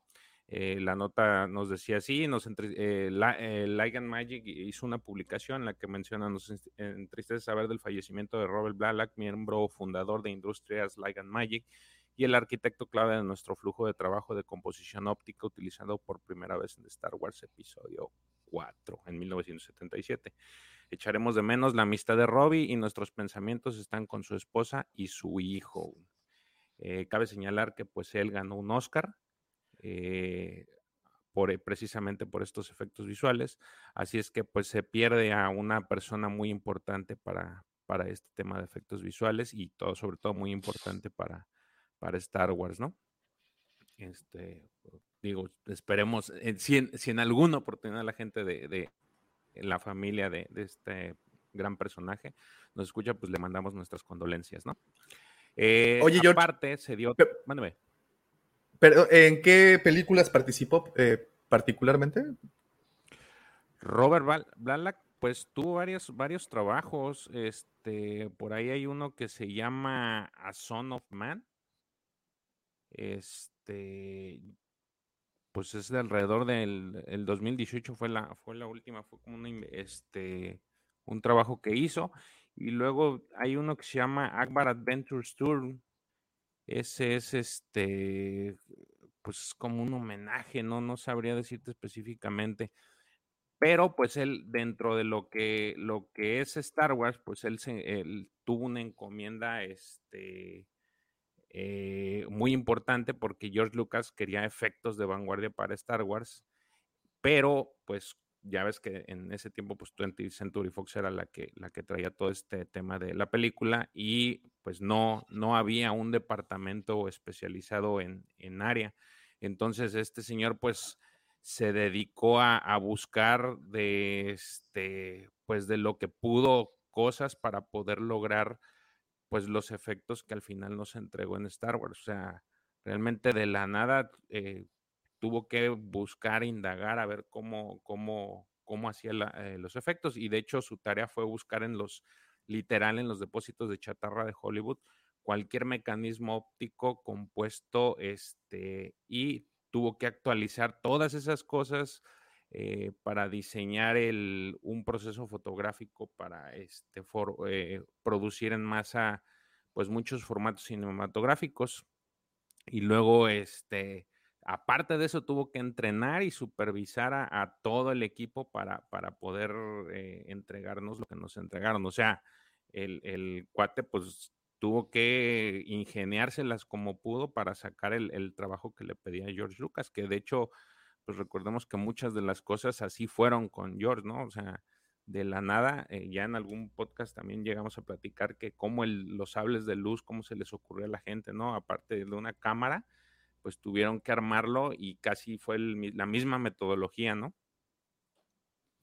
Entonces, este, pues fallece esta persona, es eh, importante para el mundo de Star Wars y yo creo que deja un legado no solamente para, para, para la saga, sino para en sí el, cine en general.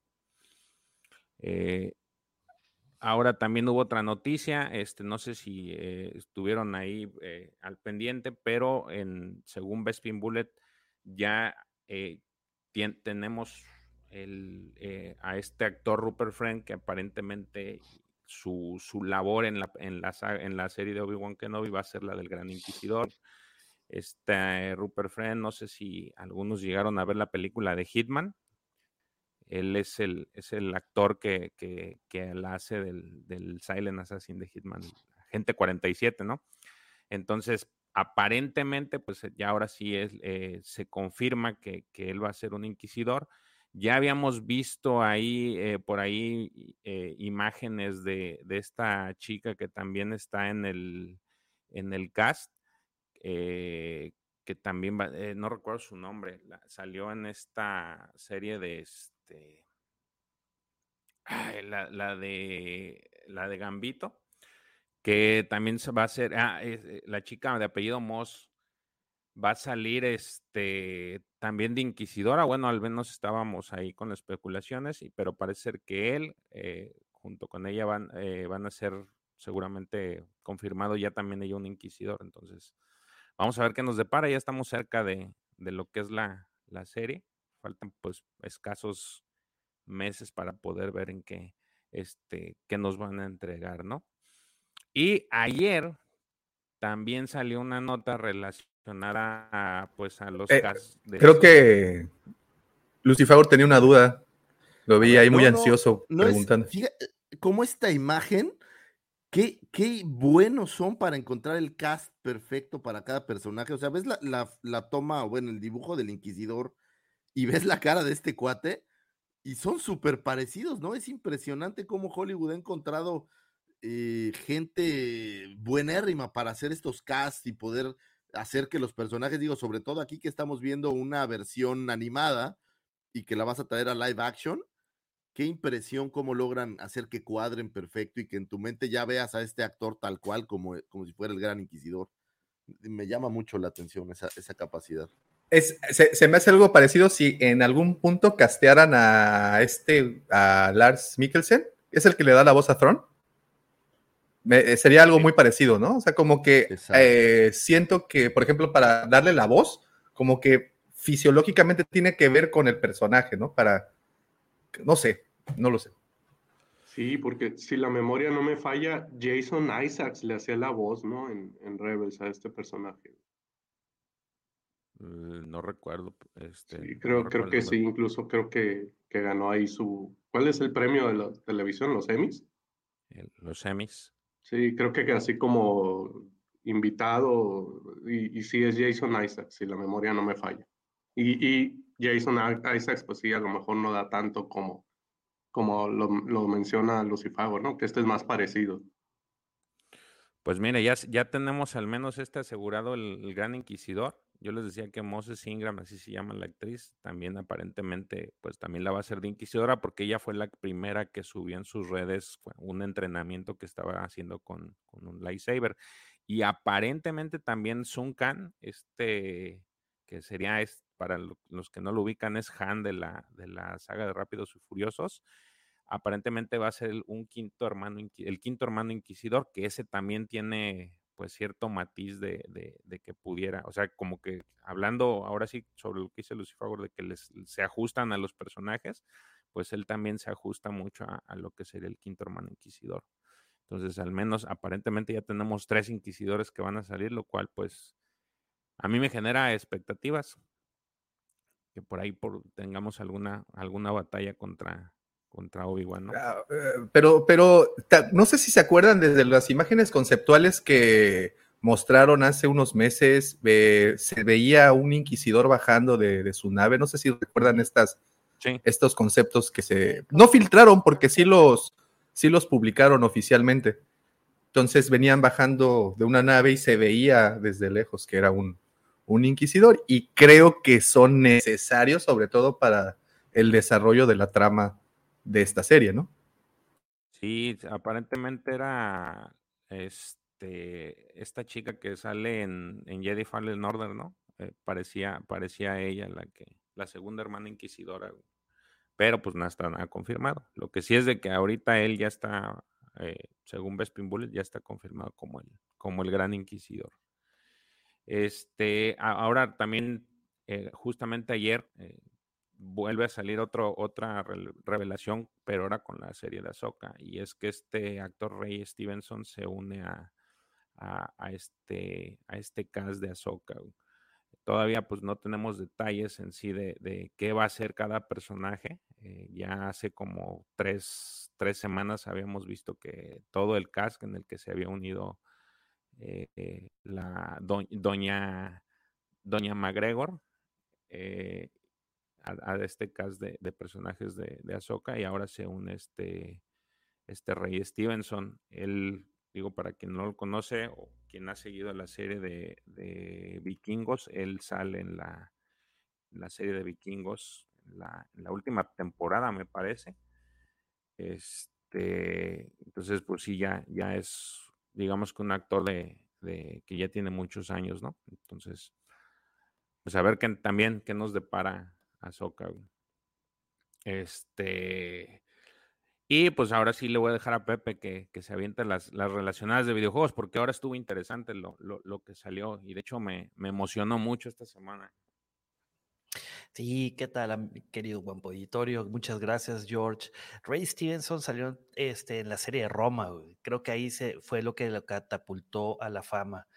Esas eh, eh, aventuras de Pulo y este y bueno, está muy divertida, de HBO, de hace varios ayeres. Pues sí, George, fíjate que hace tres días, precisamente, déjame, voy a poner aquí, es, hace tres días anunciaron que Star Wars The Force Unleashed va a venir a Nintendo Switch y viene el 22 de abril. La, el pre-order de este, pues este port eh, se abrió el mismo 9, eh, de febrero. Este juego es épico. Si no tuvieron la oportunidad de jugarlo cuando en el 2008, cuando salió para el PlayStation 3, para el Xbox 360 y para la PC, y posteriormente salió para, para el Wii y para el, para el DS, este, es una muy, muy, muy buena oportunidad. ¿Quién lo está lanzando? Lo está lanzando Aspir, este, la misma eh, casa que está haciendo el, el remake de Star Wars Knights of the Old Republic. Eh, amigos, es una excelente oportunidad para volverlo a jugar. Aquellos que tienen Switch, ¿eh? Y para los que no, pues creo que para PC ahí está en Steam, está a muy buen precio. ¿Ibas a decir algo, Lucifer? En Xbox lo puedes igual bajar el 1 y el 2 por. O sea, está muy barato. Entonces, vale la pena. ¿Está en Game Pass, Lucifer? La verdad no, me he fijado. Yo lo compré, güey. No tengo, no tengo la versión de Game Pass que lo. ¿Ves que hay una versión que pagas y No, pero. Pero, no, pero no está. en, Game Pass, no, no, no está. Sí, sí, hay que pagar a fuerza. Así como Knights of the Old Republic, tienes que. Pues, Ah, pero, eh, bueno, son como, si no me equivoco, son como 7 dólares, 5, 7 dólares aproximadamente. Como 150 pesos mexicanos o como 200 pesos, no más de 10 dólares. Sí. En este juego, el Star Wars Force Unleashed va a costar 20 dólares americanos eh, para el Switch. Entonces, pues no está, no, no está caro, no está tan barato, pero pues es una muy buena oportunidad. Digo, es algo que Nintendo Switch les gusta jugar mucho con la nostalgia, con nuestros corazoncitos, porque pues realmente nunca ponen en oferta, oferta los, los videojuegos. Pero bueno, es una excelente oportunidad. Ahora bien, para aquellos que les gusta los, eh, los juegos tipo eh, Royal, eh, también anunciaron el 8 de febrero déjame, aquí cambio, dame un segundito. Anunciaron que por el éxito del libro de Boa Fett, vienen a Fortnite los personajes de Fennec Shand y de Santi. Ahí podemos ver a Fennec Shand. Santo le dijeron en, el libro Boa Fett. Ah, lo tienes estudiado. Ok, y. Ah, pues ahí están los tres. Es que yo tenía el, el steel de cada uno. Este. Eh, bueno, como les decía, eh, va a estar este Fennec Shand, eh, que lo puede. lo pueden equipar con el outfit del mitosaurio. Y pueden irse en el, en el glide de, el, el ship glider de, de Fennec. Y si no fuera suficiente, pueden eh, tener el emote de This is the Way, épico. También el, el personaje de, Black Carstan, Santi, Santo, para la banda, eh, el, su outfit va a traer el, el símbolo del clan de los Hot, y si no fuera suficiente, va a regresar Boba Fett a la tienda, que esta vez va a regresar con su jetpack Z6 y pues bueno, ahí con otra serie de, de equipamiento, ¿no? Entonces, para aquellos que, juegan Fortnite, pues va a estar muy divertido.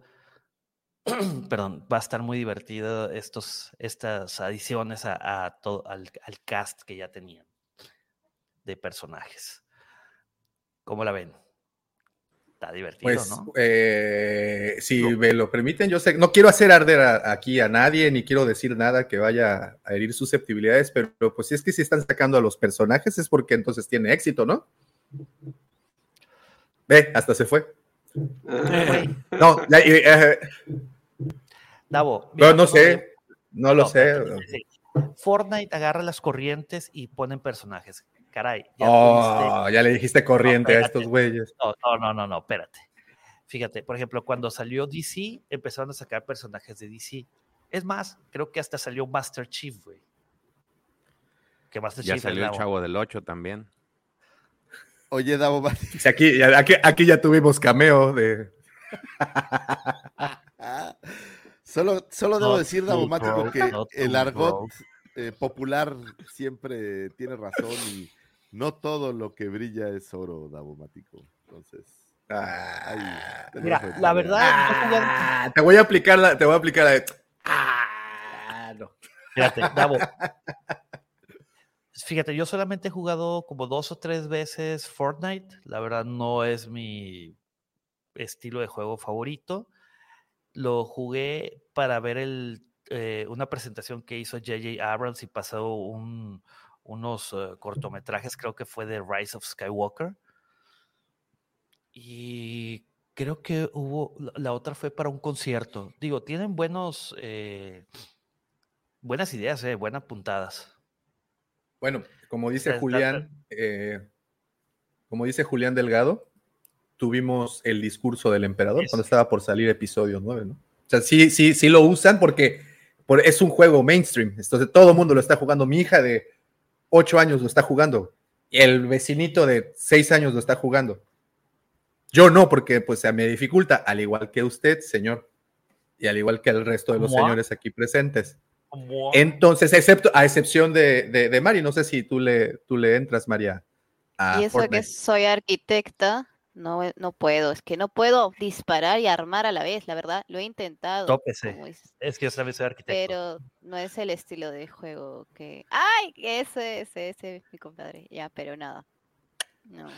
Entonces, entonces, este juego, eh, y no, no, eh, y de- qué bueno que, que vi tu cara, cómo te tuviste que detener.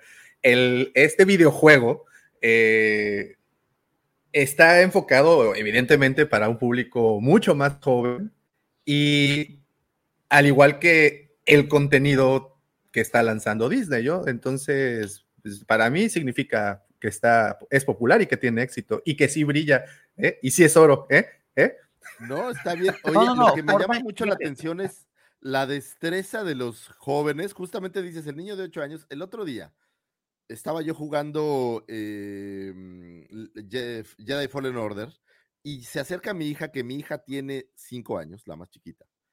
Y me dice, ay, yo quiero jugar, ¿no? Entonces yo dije, puta, va a ser, va a ser una bronca explicarle cómo jugar, ¿no? Pero bueno.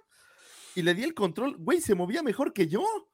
Es increíble cómo estos niños ya nacen con un chip mucho más elevado. Y yo tratando ahí de saltar y la fregada, y ella lo agarró y le vale madres. Entonces, sí, creo que ya soy muy viejo. Quiero- pero. ¿quieres ver un detalle, querido Lucifagor? Ponles un juego tipo contra en 2D y batallan mucho, güey.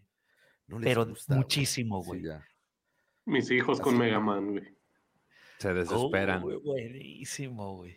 Sí, bueno, denle, denle una, dos pedernales a un niño y le digan, le hagan fuego y no hace fuego, pero le dan un encendedor y sin broncas les incendian la casa.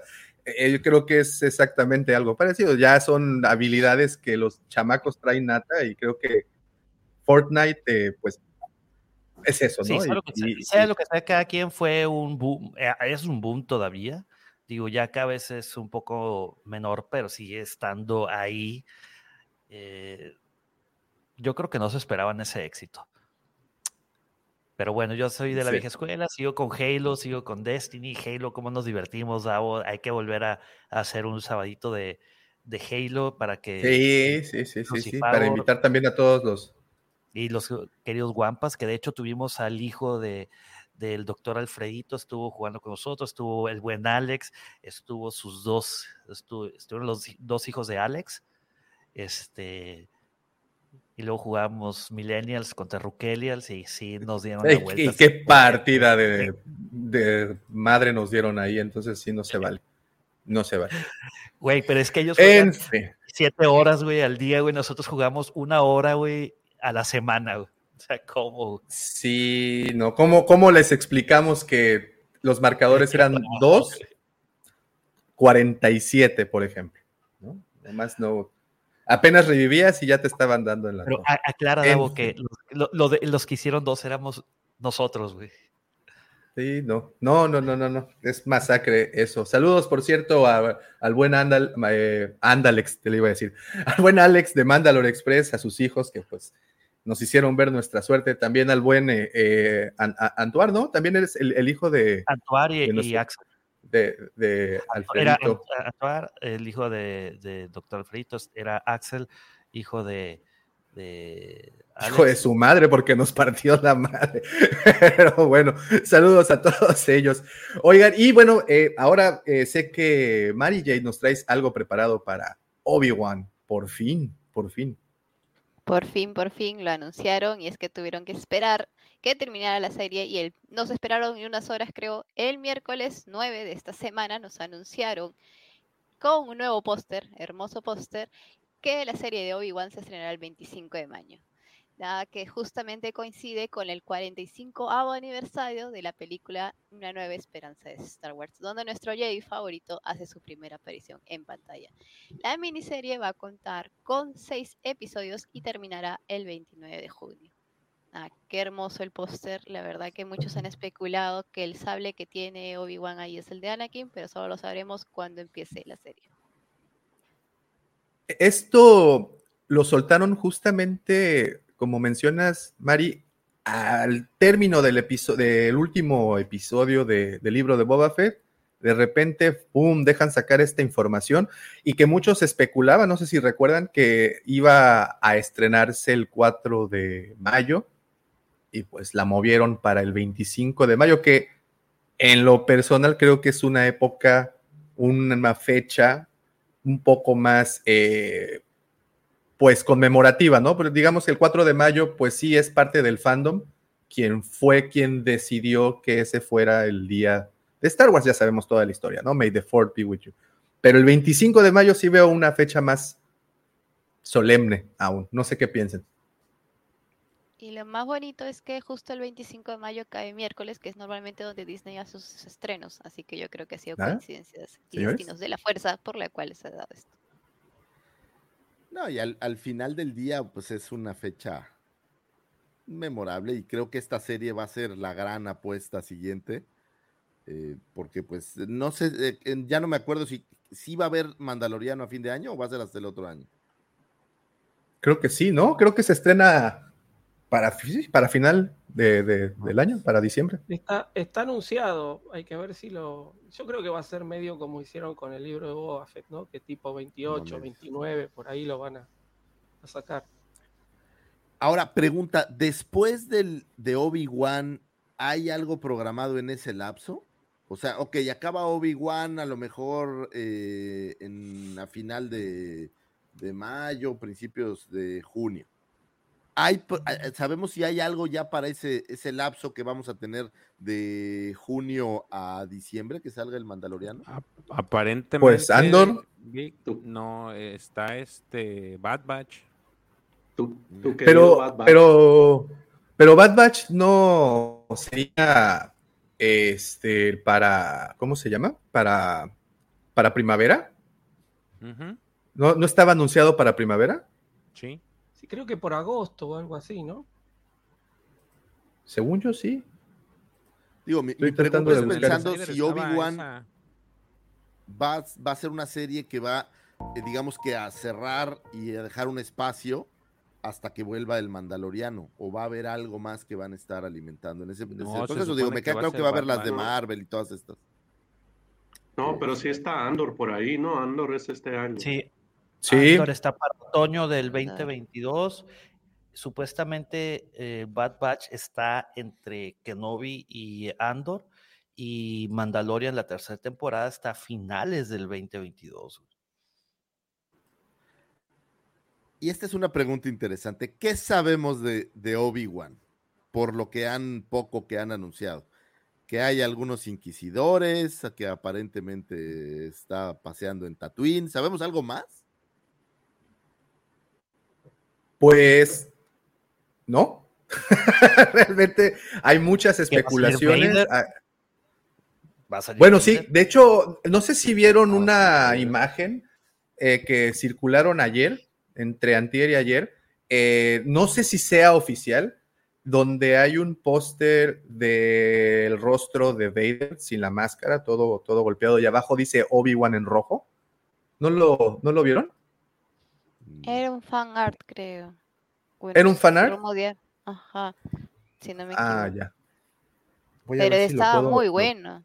Estaba muy bueno. decía justo el eh, todo el. Es más, decía se iba a estrenar en Disney con letritas chiquitas. Sí, sí, sí, estaba, pues vaya, por eso pensé que era parte de la promoción original. No se me hizo nada descabellado, ya sabemos que va a aparecer ahí Hayden Christensen, entonces, pues no se me haría nada, nada del otro mundo que empezaran a mostrar imágenes, ¿no? De, pues de su contraparte, de su gran antagonista. Davo. Y, Vamos a ver un duelo entre ellos. Eso, esa es la gran especulación. ¿Qué piensan? Ha salido un arte conceptual justo con el Tisler. Sale el arte conceptual de Darth Vader con Obi-Wan. Que la verdad todo el mundo decía, ¿cómo lo van a meter? Porque supuestamente no se vieron. Pero ¿quién no quiere ver un duelo otra vez con estos dos grandes? Davo y querido Juan Puditorio, en teoría ahí en Reddit circula un rumor muy fuerte con respecto a la escena del episodio 4 cuando se, vuelven a ver Vader y Obi-Wan. Y el juego de palabras es muy interesante. Dice, ahora soy más fuerte desde la última vez que nos vimos. Entonces empiezan a sacar una teoría de conspiración, creo que la subieron después al TikTok, eh, donde dice que sí tuvieron un enfrentamiento después de Mustafar, pero no lo sé. Digo, ya sabes de que todo el mundo le encuentra otros colores al gato negro, con tal de, de creerse esas nuevas aventuras y, reescribir el canon, que hasta el momento nos han mostrado que sí lo, han, lo pueden hacer. George. Ah, Oye, oye, y ya nada más ahorita para complementar esta noticia, qué curioso que la hace una semana estábamos hablando de este empleado de, Disney, este Brandon San Giovanni, que había pues mandado su tweet diciendo que Obi-Wan se iba a estrenar en mayo de 2022 y ahorita ya sale la fecha de que es del 2022. Entonces ahí ya podemos interpretar que sí se le barrieron el tweet al cuate este o fue deliberado. No hay casualidades, mi querido George. Oigan, pero eh, una duda grande para mí es, ¿da eh, una serie de seis capítulos para meter a Vader y a los inquisidores? Porque si vas a meter al gran inquisidor es porque en teoría tendría que hacer algo, lo van a poner a pelear con alguien de menor monta. ¿Sabes qué creo? ¿Sabes qué creo? Lo, no, yo, yo, yo te voy a dar una pequeña teoría al respecto. Yo creo que ese sería un error. Eh, de que nos pasó un poco tan con el con Boba Fett, en donde pensábamos que Boba Fett iría a otros planetas y, la, historia se desarrollaría eh, afuera de Tatooine y como que tendríamos más eh, personajes participando, ¿no? Yo creo que aquí no debemos de pensar en eso, más bien debemos de pensar que va a ser una historia chiquita, son seis capítulos, una historia en donde le, encuentren un principio y un final muy, pues conciso, ¿no? No creo que veamos muchos fuegos artificiales, así es que yo pienso que se va a contener, al igual que el libro de Boba Fett, en Tatooine, y que va a ser esta historia en donde posiblemente este inquisidor esté buscándolo y por error se encuentre con Luke y no sé. Y Vader salga así entre su... No lo sé, no lo sé. Pero no creo que sea como muy, muy grande, ¿no? Digo, porque al final me parece que, sería muy padre ver en live action a Vader ordenando a los inquisidores a hacer esto. Digo, no quiere decir que ese inquisidor vaya a salir toda la cinta, ¿no? o toda la serie. A lo mejor puede ser algo, algo pequeñito, pero creo que sería padre. Y ahora, este inquisidor, y son tantas conexiones con Rebels que vemos cada vez más en todas estas, estas series que, vienen ahora.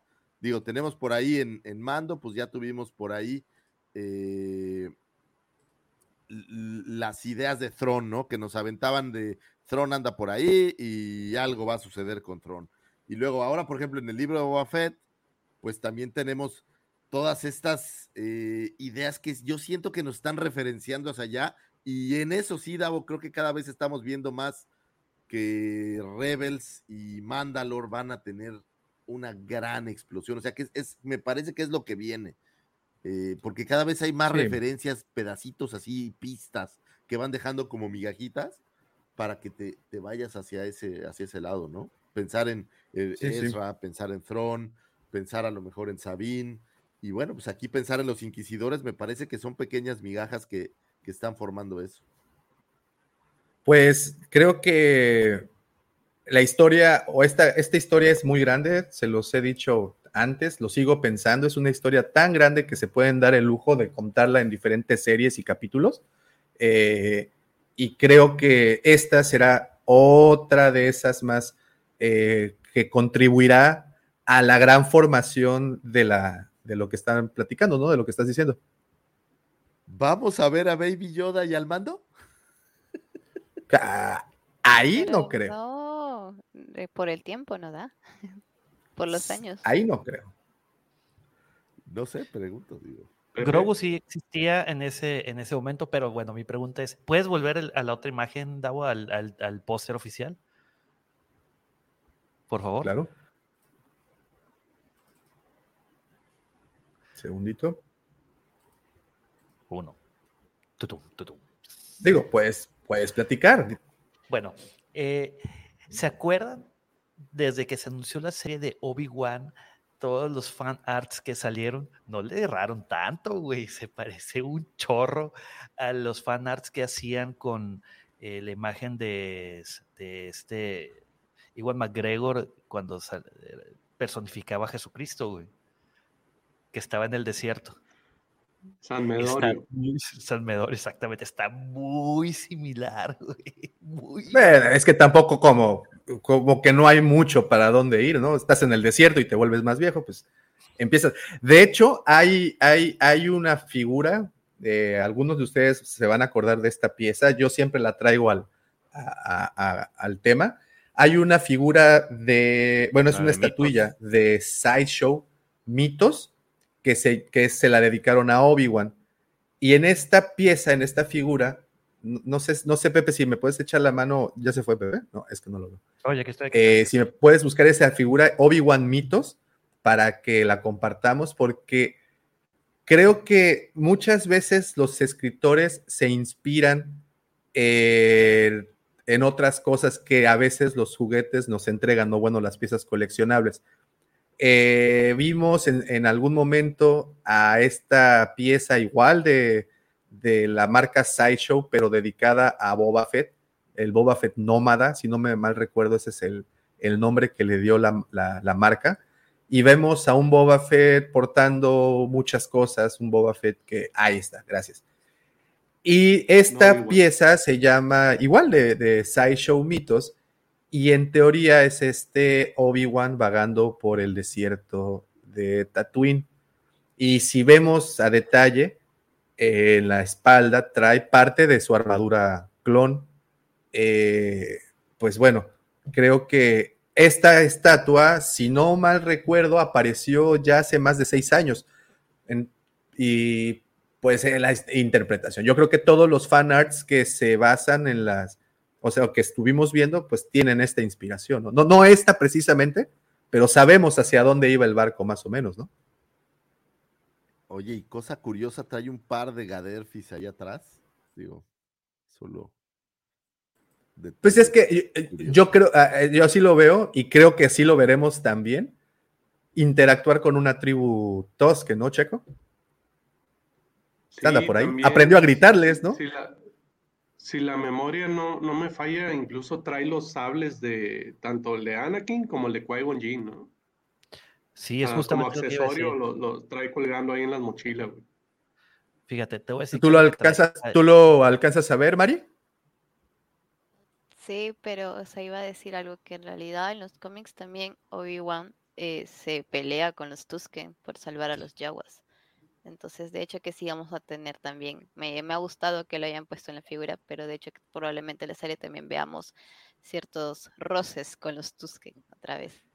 Si ves más a diferencia del libro de Boba Fett, ves más una rivalidad entre Obi-Wan y los, y los Tosken en lugar de que haya una especie ahí de eh, relación, no sé, trueque, no sé cómo la ven.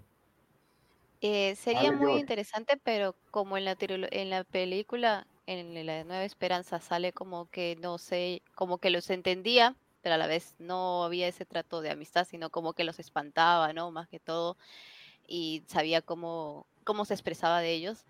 Pero sí me gustaría, y yo creo que sí lo van a hacer, vamos a explorar, creo, otra vez esta raza de los Tusken un poco más. Oye, Davo, Sí, mira, los accesorios, las armas que trae eh, Obi-Wan Mitos es el, como, el, el- obviamente, el lightsaber de Obi-Wan, como lo dijo Sergio, trae el, el hilt de Qui-Gon, el hilt de Anakin, trae, trae un rifle Tosken modificado y trae dos Gaffy Sticks, eh, sí, Sí, sí, sí, sí. entre otras cosas, trae un, un vaporizador de humedad portátil, este, un gancho un droid caller que le llaman, me imagino que debe ser un- una especie para llamar a su droid, unos macro binoculares, unos gogles y la armadura de, de clon, de la armadura de las guerras clon, que no puede ser, no se le puede poner, simplemente la trae ahí A mí me, me- me- me evoca mucho a esos caballeros del- que se tiraban al exilio y que nunca dejaban su armadura, siempre la cargaban, cargaban con ella, ¿no? Entonces, creo que vamos a ver algo así, un hombre de, de muchísimo honor. Eh, digo, creo que la, la plática del miércoles Lucifer nos dejó muy en claro cómo es el temperamento de este pe- personaje. Y, y- y creo que eso es lo que nos pueden entregar con la, con la serie, ¿no? Digo, y aquí es, me, digo, es muy interesante. eh, Pensaba mucho en, estos Gaderfis, que normalmente como un Jedi, pues no, no llevas armas adicionales a, a tu sable. Bueno, vemos, hay algunos con blasters, pero no es como tan necesario al ser un Jedi. Y pensaba en las razones por las cuales este Obi-Wan pudiera traer eso, recordándome que ya pensando en el libro de Boba ahora sabemos que estas armas antes, honestamente, yo pensaba que era como una herramienta cualquiera de trabajo para ellos, y ahora sé que es un, pues, pues es, ti- tiene todo un valor, tiene todo una, toda una historia, un poco parecido. simbolismo. eh, a un símbolo parecido al sable de luz, ¿no? Que buscas tu cristal y todo esto.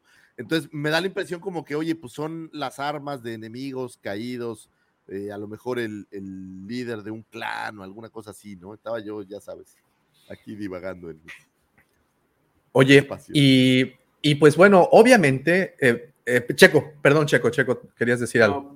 No, primero estaba George, yo, yo voy después de George. Dale, George. Ah, fíjate que lo es esa figura está eh, me gusta mucho y ahorita pues ayer me puse a leer el libro de, de, de Kenobi y trae muchas cosas que creo no sé aparentemente pues quiero pensar que se basaron en el libro eh, para construirlo porque por ejemplo los Gaderfis eh, tiene ahí una situación él sí trae por ahí hay una, una contienda que tiene con los con los Tosken Inclusive este, por ahí se nombra el, el, eh, a este Sharad Head, que eso se me hizo, se me hizo muy padre del libro. Entonces, yo, yo pienso que aparentemente lo, por ahí va a ir ese, ese, ese tema, ¿no? Eh, digo, va a estar como que este en las sombras cuidando a cuidando al elegido, pero sí va a tener esa, esa interacción con los Tosken. Este, por, digo, sobre todo por el tema de los Gaderfi. Y también ahí está, eh, ahí se, se, se describe cómo él trae el, el- el sable de, de Anakin. Y, por ahí, de hecho, puse en, ayer posteé un, un, fragmentito del, del, libro que se me hizo interesante en el que él está pues mortificando, mortificado por lo que hizo, porque siente que pudo haber hecho más. Y de hecho, el, el viaje de él en, en, el libro es la mortificación que tiene, por, porque no pudo hacer, eh, no pudo hacer lo suficiente para salir. Mira, ahí trae, trae los dos sables, ¿eh? Sí. Fíjate. Eso está buenísimo, eso está buenísimo. Eh, y nos tiene platicando. Y justamente aquí nuestro querido Guampa Auditorio, si sabe que estamos viendo todas estas imágenes, es porque estamos muy emocionados por, por el inicio de la serie ahora que tenemos ya fecha. Muchísimas gracias, Mari, por, por, por esa noticia de verdad que creo que sí nos voló a muchos la cabeza, no tanto por la sorpresa, sabíamos que la tendríamos, pero ya que le pusieron fecha, pues ya hace esto más real, ¿no? Es, está, está muy, muy, muy padre. Checo, antes eh, de que continúe, querías mencionar algo. Sí, ya nada más rapidito, te digo, mi reloj biológico hoy me despertó a las 5 de la mañana y me puse a leer este libro de mitos y fábulas y justo la primera historia corta que viene es, es, justo lo que preguntamos hace un momento, ¿no? Es una interacción entre Obi-Wan con los Tuskens. Entonces, si por ahí se topan con el libro, se llama Mitos y Fábulas, la verdad está muy interesante. Y, y pues la, la primera historia que viene está relacionada con Obi-Wan ahí. Si le pueden... Se entiende que es Obi-Wan. la leída, así es. Bueno, sí, no especifican, incluso tampoco mencionan el nombre de Tuskens, pero por ciertas características que dicen, este, lo relacionas unos con otros, ¿no? Sí, pues creo que nos espera algo de eso, algo de muchas cosas y como les, les comentaba, creo que estamos muy emocionados, sobre todo por tener ya la fecha del estreno. Y precisamente por eso quisimos platicar mucho más a fondo de Obi-Wan Kenobi, vida, obra y milagro, como les puse ayer en el, en el, chat. Vida, obra y milagro, porque creo que es un personaje muy profundo y es uno de los personajes también de los con los que contamos más información. Lo vimos en la trilogía original o estuvo presente en la trilogía original, lo vimos en las precuelas, lo vimos en Clone Wars, incluso lo vimos en Rebels. Eh, es un personaje que queremos, creo que eh, en cualquiera de sus versiones, pues siempre nos es muy agradable. Le pusieron incluso Obi-Wan el conciliador. Es un apodo muy interesante que conocimos eh, primero, de primera instancia, en el episodio, si no mal recuerdo, en la película, perdón, de Clone Wars, y posteriormente, pues le dieron más desarrollo a su personalidad y entonces pudimos entender por qué era Obi-Wan el conciliador. Eh, no sé por dónde empezar, pues, si quieren empezamos literalmente por el mismísimo principio. Creo que tenemos mucha información muy interesante al respecto, así es que vamos a, a compartirla. Profe, te diste la tarea de encontrar el terruño de nuestro querido Obi-Wan Kenobi, su pequeño planeta que es difícil de localizar, pero el profe lo localizó, así como Obi-Wan entró al templo Jedi y le preguntó a Yocasta Nu, bueno, usó sus influencias y localizó el planeta, profe. Muchas gracias por esa información, ahí vamos a compartirla. Este, bueno, sí, Obi-Wan eh, hasta el año 2010 no se sabía en qué planeta había nacido. Este, él nace en el planeta Stujon, ahora vamos a explicar un poquito por qué.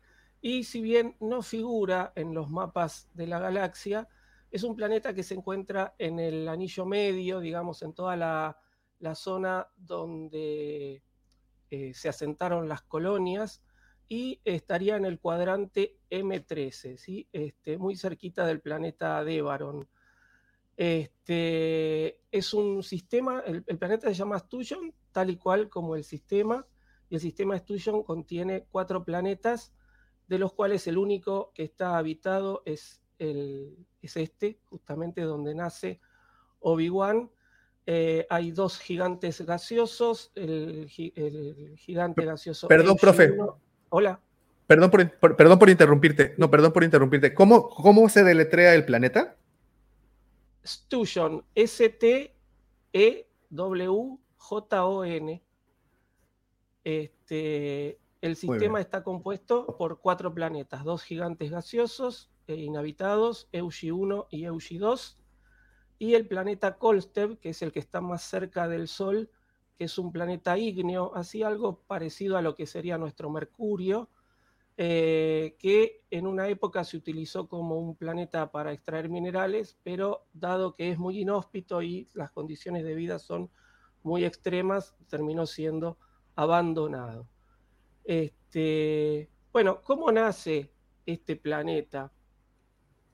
En el año 2010, en la Celebration 5, el eh, presentador Jon Stewart le hace una entrevista que dura una hora, una hora y monedas a George Lucas y una de las últimas preguntas que le hace es eh, cuál es el planeta donde nace Obi-Wan Kenobi.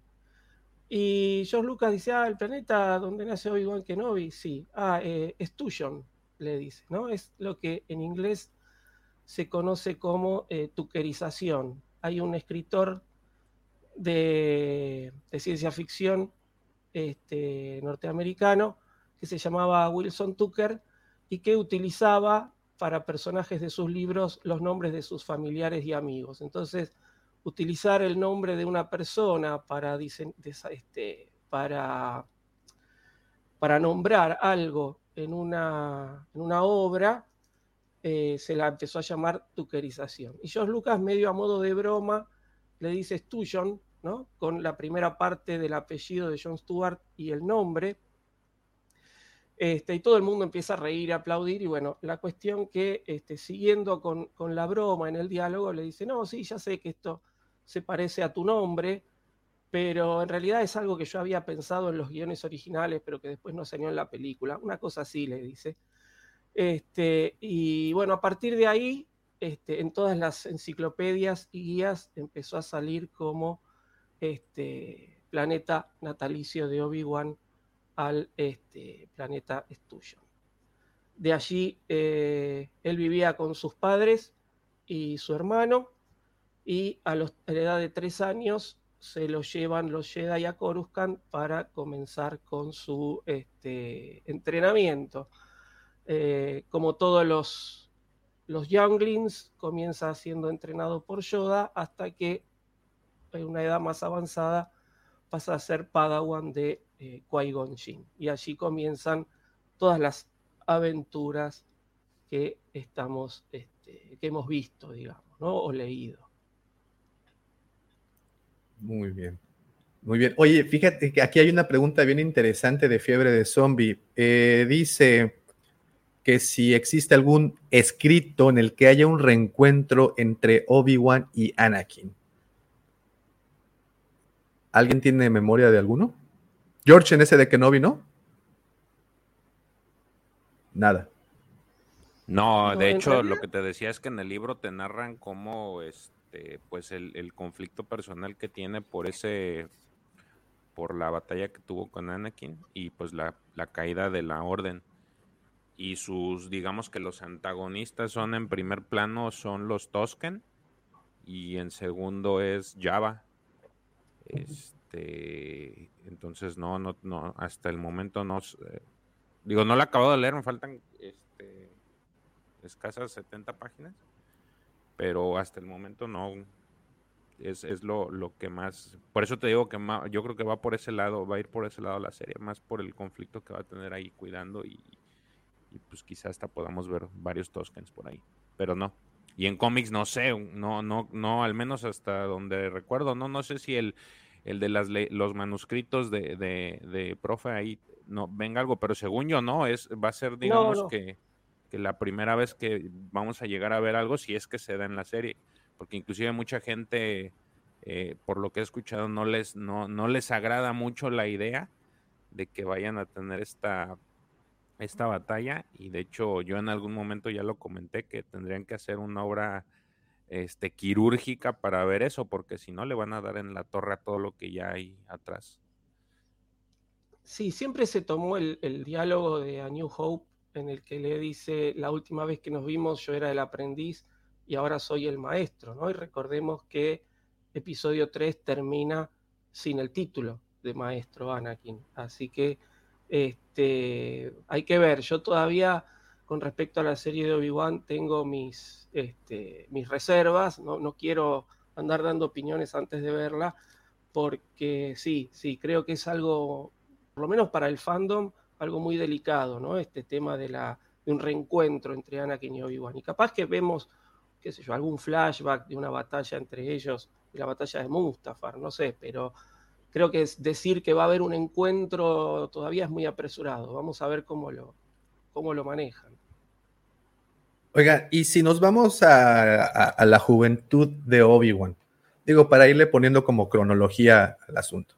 Vámonos a lo más joven que tenemos de él. Y si no me equivoco, eso lo podemos ver un poquito, al menos en Maestro y Aprendiz, una obra muy bonita de Claudia Gray. Checo, tú ya, la, ya te la aventaste, ¿verdad? Sí, el año pasado, si mal no recuerdo.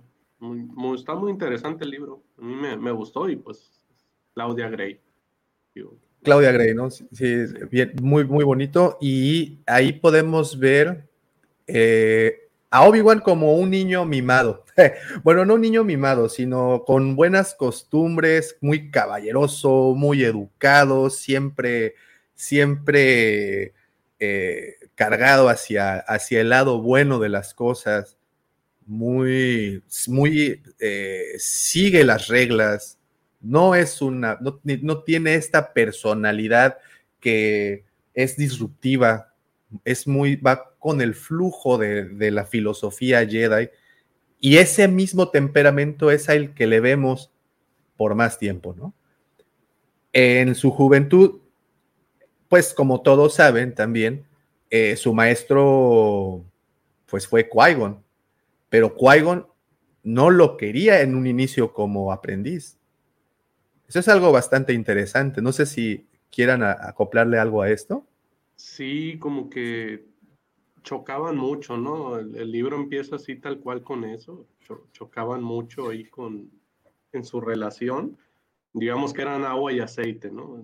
Imagínate el, el Obi-Wan siempre bien cuadradito, siguiendo órdenes, a como está escrita la, las leyes, así es las seguimos y pues Qui-Gon Jinn era el hipioso, ¿no? El que cuestionaba al, al, al ¿cómo se llama? Al, ah, se me fue al Consejo Jedi, ¿no? Entonces había esa fricción y, y, y toda esa historia te narra un poco eh, esa relación difícil que tuvieron como, como maestro y aprendiz.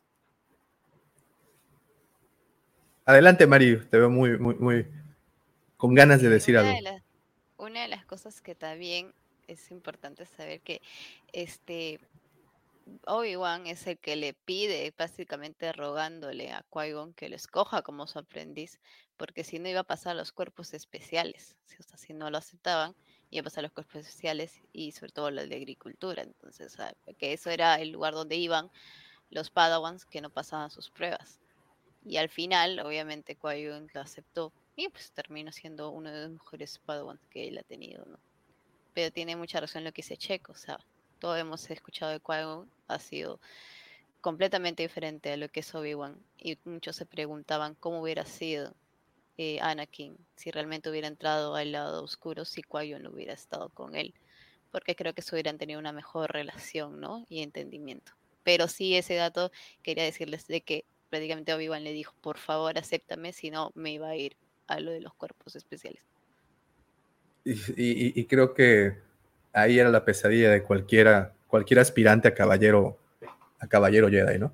Eh, vemos entonces a este Obi-Wan como, bueno, ya vieron, y a pesar de que es muy cuadrado y muy, muy, eh, pues conforme a las reglas, en algún punto él sí llegó a cuestionar a su maestro, sobre todo con la parte de las profecías, mientras como han mencionado, Qui-Gon era muy inclinado hacia el estudiar las profecías y el comprenderlas, Obi-Wan es más, bueno, es un personaje muy pragmático, pero no sé en qué punto de su vida cambia un poco el asunto. Eh, pero bueno, pues, fue este personaje que incluso en, en, la película, en el episodio 1, pudimos ver cómo lo contradice, ¿no? También en el libro de, Claudia Gray, Maestro y Aprendiz, eh, pues también, ¿no? Lo vemos cómo contradice a su maestro constantemente, cómo no cree en lo que a muchas veces su maestro tenía que o creía. Sin embargo, logran una relación muy, muy interesante. Parte de su formación fue el combate, un combate, se le conocía por ser muy elegante a la, a la hora de combatir. Si no mal recuerdo, no sé si alguien tenga este dato, pero tenía o usaba la forma 3 de combate. Eh, no tengo aquí el nombre, pero sí, creo que sí es esa. No sé si lo tengan por ahí. Es el Soresu. Soresu no, se no llama. Recuerdo detalle. No recuerdo detalle, pero incluso hasta en eso tienen conflicto ahí con Qui-Gon Jinn, ¿no? O sea, como que Obi-Wan estaba un poco adelantado en, su for en sus formas y Qui-Gon siempre lo, le decía, no, primero emprende las, lo, lo, básico, ¿no? Entonces ahí también incluso tenía conflicto. Pero según yo usaba las tres, o sea, hacía como una mezcla que generaba como un estilo un poco más... Eh, híbrido, ¿no? Pues, pues, híbrido, como que era muy buen espadachín y usaba las tres, aunque me parece que su mayor habilidad era efectivamente en la forma en la forma 3, eh, eh, Surescu se llamaba. Surescu. Pijal es el planeta donde los mandan. Pijal, el planeta Pijal, y ahí es en donde se lleva toda la, todas la, las aventuras de, de Qui-Gon y, y Obi-Wan. Si no han tenido oportunidad, échenle un ojito a esa, a esa novela, está bastante interesante. Eh, bueno, vamos a platicar un poquito de, de su historia. Eh, como ya mencionaron, Obi-Wan es de Steujon. Eh, nació en el año 57 antes de la batalla de Yavin, como individuo sensible a la fuerza. Kenobi fue llevado al templo Jedi de Coruscant para ser entrenado como Jedi a los tres añitos de edad. Eh, pero bueno, supuestamente era una edad inusualmente tardía, puesto que los niños solían ser identificados a los seis meses de su nacimiento muy chiquitos, ¿no? ¿Alguna vez se han preguntado qué pasaría si una mamá no quería entregar a su hijo al consejo? ¿Ha pasado? ¿Llegó a pasar? ¿Saben? ¿Lo saben? Yo, la verdad que ahora no recuerdo bien, pero sí he leído que hay este planetas como que se niegan a, entregar a los chicos a los Jedi, como que no están bien vistos. Este, lo, la verdad que lo he leído en alguna guía, en alguna creo que está en, en Sid vs Jedi, si mal no recuerdo, pero este, sí hay, hay algunos planetas que no, como que no ven bien que les lleven a los chicos y se, se niegan a entregarlos. Muy bien.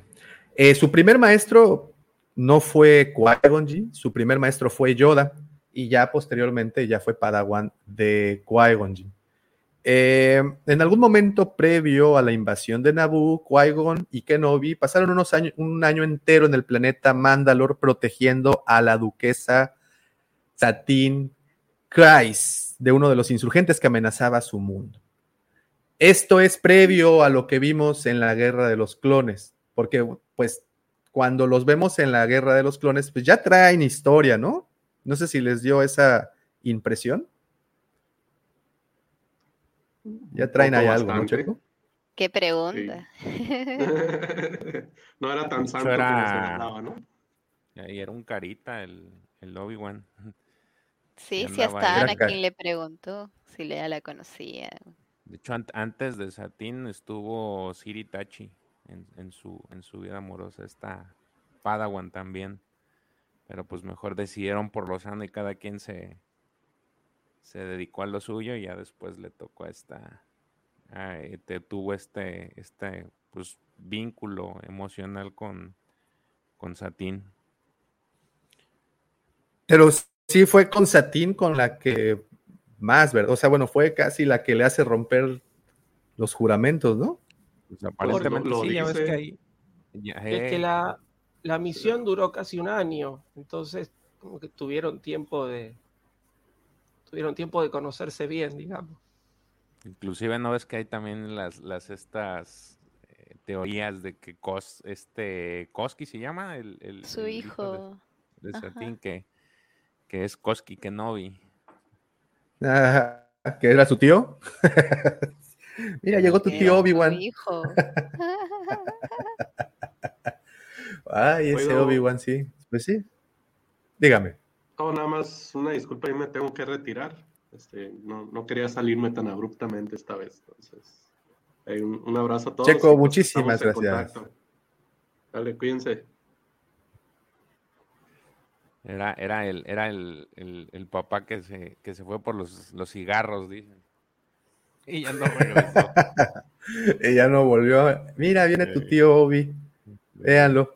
Muy bien. eh, en el año 40, antes de la batalla de Yavin, cuando Kenobi tenía 17 años, una disputa estalló entre el planeta del borde interior Pijal. Una compañía de espectáculos llamada Oposición había comenzado a, a jugar bromas políticas para protestar con la firma de un tratado que acabaría con la absolutista monarquía de Pijal y daría poder a la corporación Cerca. Se pensaba que estaban haciendo ataques cada vez más violentos a medida que ah, se aproximaba el momento de la firma del tratado, en comparación con sus acciones pasadas. Eh, Rael Averroes, un personaje también muy interesante porque es un Jedi, digamos, retirado o un Jedi eh, de, de costumbres muy flexibles o de moral muy flexible, solicitó personalmente la ayuda de Kenobi y su maestro Qui-Gon Jinn para dar fin a esa disputa. Y bueno, eso es prácticamente la sinopsis del el libro Maestro y Aprendiz. Una vez más, se los recomendamos muchísimo. Y es ahí en donde podemos ver un poquito más de Obi-Wan eh, y esta relación y bueno, esta manera de ser tan él, de tan, tan de él, ¿no? Eh, en algún momento previo, 32 años antes de la batalla de Yavin, Kenobi y Qui-Gon estaban operando en las cercanías de un planeta que servía como base al del grupo pirata conocido como los traficantes de carne, piloteando un par de interceptores ligeros Delta clase Aether Sprite. Ya hay muchos sprites en la galaxia. Eh, los dos recibieron un mensaje de la superficie del planeta procedente del maestro Yoda, quien solicitaba su ayuda. Y bueno, ahí se enfrascan en otra historia más. George, ¿hay una línea de cómics nueva de que hable de Obi-Wan previo a la trilogía original? Bueno, no, ahorita el, el que va a salir de este eh, de Dark Horse, eh, lo que van a estar sacando es, este, lo habíamos anunciado la semana pasada, que va a ir relacionado con, con pues todo este camino de Obi-Wan. De hecho, lanzaron las portadas, las publicamos. Este, el, el- ahora no sé, eh, no sé si es canon o no, el, el- los cómics estos que narran las, los pasajes del diario de Obi-Wan. Ahí sí, profe, porque no lo he leído. Ese no sé si, si sea canon, pero, pero la verdad es que yo lo, a mí cuando lo vi, no, no lo he leído, pero cuando lo vi me gustó mucho el arte. Pero no, no sé si sean canon. Ahí, Eh, profe. El- tema, en realidad los diarios de Obi-Wan son como una recopilación de varios eh, tomos, ¿sí? Eh, que es decir, salieron en, distintas este, series, salieron cómics sobre Obi-Wan y después los recopilaron ahí. Eh, me tendría que fijar, si no me equivoco, figura en Legends, fue de lo último que sacaron, si no me equivoco, me tendría que fijar. Lo que sí salió es eh, una serie de cómics en el 2019 que se llama eh, Age of the Republic, que ahí hay uno dedicado a Obi-Wan y eso sí es canon. Hay uno dedicado a Obi-Wan, otro a Anakin y así, y ese sí es canon y nos narra pequeños pasajes de la infancia de Obi-Wan, de Obi-Wan como Padawan y de Obi-Wan este, entrenando a un Anakin muy chiquito, un Anakin entre episodio 1 y episodio 2, digamos, ¿no? Este, pero es un número solo. Eso sí es, figura dentro del canon. Eh, y eso es algo de lo que creo que no contamos con mucha información, ¿no? Esos primeros años formativos de Anakin y Obi-Wan juntos. Creo que se ha explorado muy poco, muy poco esa, esa línea de tiempo, ¿no? Y, y, creo que debió haber sido una relación bastante interesante. Digo, de los poquitos esbozos que tenemos de ella es este diálogo que tienen cuando están llegando ahí. ¿Qué tienes entre las manos, Mari? Presúmenos, ¿tienes algo entre las manos? Esas, creo que ya muchos hemos visto lo del cómic. ¿Ese es el cómic del que hablaba el profe? No, no, este, es, este sí es canon. Es sobre los cómics de Obi-Wan y Anakin que salieron. Ahí exploramos un poquito de su relación como maestro y aprendiz y también como Palpatine desde ahí en ese momento estaba queriendo influir en Anakin. ¿Y qué tal era esa relación? Sí, profe. Eh, no, para cerrar, me acabo de fijar y sí, los diarios de Obi-Wan eh, no es Legends, porque recopila historias que salieron desde el 2015 en adelante. Así que por ahora también está dentro del canon. Oye, Mari, y en esos cómics, ¿cómo es esta relación? Es, digo, es algo que, se me hace muy interesante. ¿Cómo es la relación entre Obi-Wan y, y, Anakin? Digo, los primeros años eh, se ve que es, pues, es, estrecha esta relación. Lo vemos, te repito, lo único o el único, así como muestra de esta relación, lo vimos en un pequeño diálogo que tuvieron en el elevador justo al inicio del episodio 2. Pero no sé en este cómic qué información tengamos. Claro, cuando van a Camelion 4, si no me equivoco es el, el planeta con la cual reciben la señal de ayuda de Anakin Obi-Wan, se ve a Anakin que realmente le tiene mucho respeto a Obi-Wan, que realmente es como que quiere aprender de él, ¿no? Él está hablando, es más, se puede ver desde siempre se me ha visto que Anakin tiene mucha destreza con las armas, con armar y todo lo demás con la tecnología. Justo en este cómic habla del conflicto de los de los habitantes de este país, que son los abiertos y los cerrados, en la cual, eh, es más, llegan hasta a secuestrar a Anakin por sus habilidades con las armas para que los ayuden en su guerra civil entre ellos, ¿no? Entonces se ve mucho el apego también que tiene Obi-Wan y la preocupación por él, y así como mismo Anakin con las ganas de aprender. Más que la rebeldía no se sale, sino sale un Anakin que realmente quiere aprender de Obi-Wan, pero a la misma vez que está muy conflictuado con las cosas que haya recibido y las charlas que ha tenido con Palpatine, en la cual como que quiere dejar sus pequeñas semillas y de, dudas sobre todo lo que es el camino Jedi. Pero en lo que, los que, si no me equivoco, son cinco, son cinco los cómics de Obi-Wan, son cinco los cómics de Obi-Wan y Anakin, eh, podemos ver esta relación que Anakin tiene bastantes ganas de aprender y tiene como un respeto hacia él. Ahora, también eh, está este tema de que Anakin era como muy evolucionado y avanzado. O sea, yo siempre lo sentí como, como muy orgulloso de, de que él era, no decir poderoso, ¿no? Pero que era mucho más avanzado, como que mucho más acelerado, con un gran capacidad y con toda esta magia. Entonces, me parece que esa era la razón por la cual, conforme va creciendo, lo vemos, pues cada vez ah, hacerle menos caso a su maestro, ¿no? O sea, en las películas tú ves justamente cómo empieza siendo sumiso, cómo sí, lo que tú digas, y después ya lo vemos en el ataque de los clones cada vez más alejado de lo que decía su maestro para terminar en totalmente del otro lado, ¿no? O sea, dejar totalmente de lado los consejos de, su maestro y pues dedicarse, pero creo que tiene que ver con que él era mucho más, no sé si inteligente sea la palabra correcta, pero era mucho más hábil, él sentía como este, este orgullo de ser un, un caballero Jedi mucho más poderoso, quiero pensar. Y digo, no sé si en algún lado se explora todo. Vemos en las películas cómo va evolucionando ese, ese Padawan que, que, deja de hacerle caso a, Obi-Wan, digo, tan deja de hacerle caso que al final termina siendo exactamente lo contrario a lo que dice su maestro. Es, es, una evolución padre de, de, cómo ese personaje va mutando a lo que termina siendo Vader.